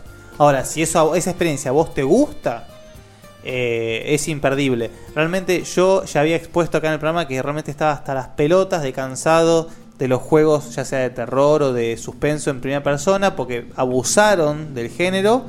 Este me parece que lo usa bien. Este juego tenía que ser primera persona. Perfecto, clarísimo. Bien. Bueno, gente, eh, ha sido todo por el día de la fecha. Nos vamos a ver la semana que viene. Esperamos que les haya gustado y toda esa magia. A los que estuvieron en vivo, gracias por bancarnos esos problemitas que tuvieron. Los que estuvieron grabados, sepan que tuvimos cositas, pero que ya está, no están más.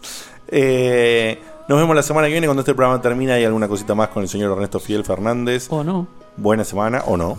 O no. Que algún día no va a traer nada. Lo y- decide sobre la cortina. Claro. Porque capaz dice que no, está la cortina y después dice chau. Exactamente. Eh, bueno, ¿Por qué no? Un día por ahí. Bueno, un- vuelta lo hice. ¿Lo hiciste? Que dije no tengo cierre, qué sé yo, hablamos de otra boludez y nos fuimos. Mira, Usaste habría que- velcro.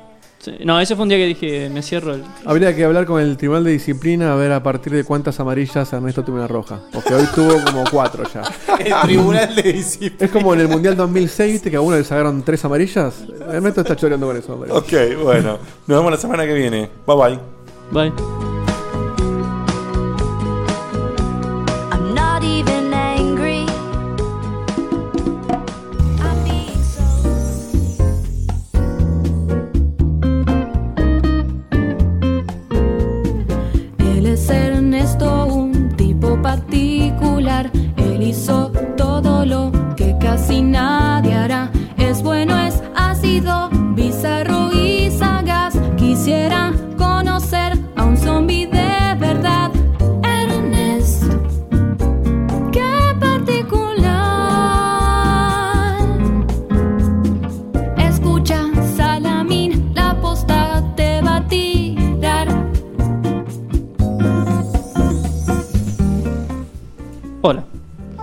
Bueno, hoy esto va a tener participación de todos. Uy, así que les, voy a Opa. pedir, les voy a pedir experiencias de ustedes. Hoy hubo también. poco de rape. Sí, hoy hubo poco. Me rapó la PC nomás. Porque el otro día, haciendo cosas en casa, me di cuenta que hay cosas que hago automáticamente y en el mismo orden sin querer. Y me pareció muy raro. Como por ejemplo, también le pregunto a ustedes si les pasa algo de esto. Calculo que es porque soy diestro de la mano derecha. Ay, ya sé por dónde. Me pongo, por ejemplo, primero la media derecha, después la izquierda, después la zapatilla derecha, después la izquierda. Primero te, primero pones la media, la media Derecha, izquierda o la derecha. derecha, izquierda, derecha. Yo al revés, yo empiezo con el pie izquierdo. Yo también. Yo también empiezo con el pie izquierdo. Mira, Yo no tengo la menor idea. muy bien, está perfecto. Eh, después me pasa lo mismo al afeitarme o al lavarme los dientes, arranco sobre la derecha, voy bajando. Sí, y yo empiezo por la derecha, en la afeitada. En la Pero siempre afeitada, igual, ¿eh? en Siempre la- igual. izquierda. Yo en la afeitada empiezo por la derecha también. Izquierda. No te lo quiero spoiler, ¿vas a preguntar para qué lado la cuelgo o no? ¿no? No, porque eso generalmente todos colgamos para la izquierda, es, algo verdad. más normal en Yo el conozco hombre. uno que cuelga para la derecha y no lo entiendo. Eh, bueno, sí. Pero bueno, pasa así. ¿El papel Eh, higiénico para adentro o para afuera? Eh, yo lo pongo para afuera. Yo Porque para es más adentro. fácil para Random, random. No, yo para. Yo para... Es como el alien. Sí, Es sí, como como el random. Yo, Randomize. papel Che, ¿me dónde higiénico. está el que me mete el culo? Papel higiénico estoy con Seba, eh, random. Yo lo hago medio como random, me, pero- como me pinta ese día. Pero prefiero que esté para adentro porque es fácil de cortar con una mano. Pero eh, lo pongo random. Claro, pero te sale sucio cuando sale. A mí no me gusta ¿Cómo por eso. sucio? Y ya viene arrastrando contra la pared. Si lo pones por Bueno, arriba, igual cuelga te- en el aire. Igual estás Sí, limpiando caca. sabe. O sea, estás limpiando caca, convengamos que la pared no te afecta en nada. Eh, depende cómo tengas vos la pared. No sé. Más Puede limpia que la peor que caca. Claro, está. puede estar peor que tu culo. Yo el culo lo cuido mucho, por lo menos. No sé vos. Eh, bueno, era eso. No sé, quería saber si ustedes tienen alguna así actitud. Pará, me falta el remate, Ernesto, dale. No, quería preguntarles a ustedes si ustedes tenían alguna actitud así repetitiva que no se hayan dado cuenta y hagan Yo los siempre la misma forma. Eh, Seba juega al Destiny. Pero Primero, cuenta, primero del lado izquierdo. Yo, el, los, di- los dientes me los lavo primero el lado derecho y después el izquierdo. Derecho y después izquierdo. Bien. Bien. ¿Algún otro tiene algún.? Sí, yo, No, los dientes, ah. yo, yo los dientes hago frente, derecha, izquierda, frente, Frente. derecha, izquierda, abajo, arriba, Y siempre igual. frente, derecha, izquierda Arriba, y arriba, abajo. Frente, derecha. izquierda, derecha. Yo eh, me tengo que rascar simétricamente. No sé si sabían eso. Si, No, me, me si mataste. me pica el brazo izquierdo. Diego te sabe. Si me pica el brazo izquierdo, me rasco el brazo izquierdo y automáticamente me pica el derecho. Uy, boludo. Ah, no, Y si no me pica, me lo tengo que rascar. Y conozco varios que le pasa, ¿eh? Wow. Va, no sé si varios. Seguro, seguro que no es un, un tema obsesivo de que te No, no, no, es un. Siento que me pica. Necesito tener parejo la sensación de rascado. Es, es obsesivo. Che, cortemos antes de que nos internen, boludo. Sí. Yo iba a preguntar a la gente del chat, pero esto se está yendo muy largo, así que después les dejo que pongan sus impresiones de esto Es un en nuestro point. Facebook. Ok, bueno, nos vemos la semana que viene, gente. Chau, chau. Chetolengo. Vengo. che, Ernesto, esperamos un derrape. Bueno, nos vemos.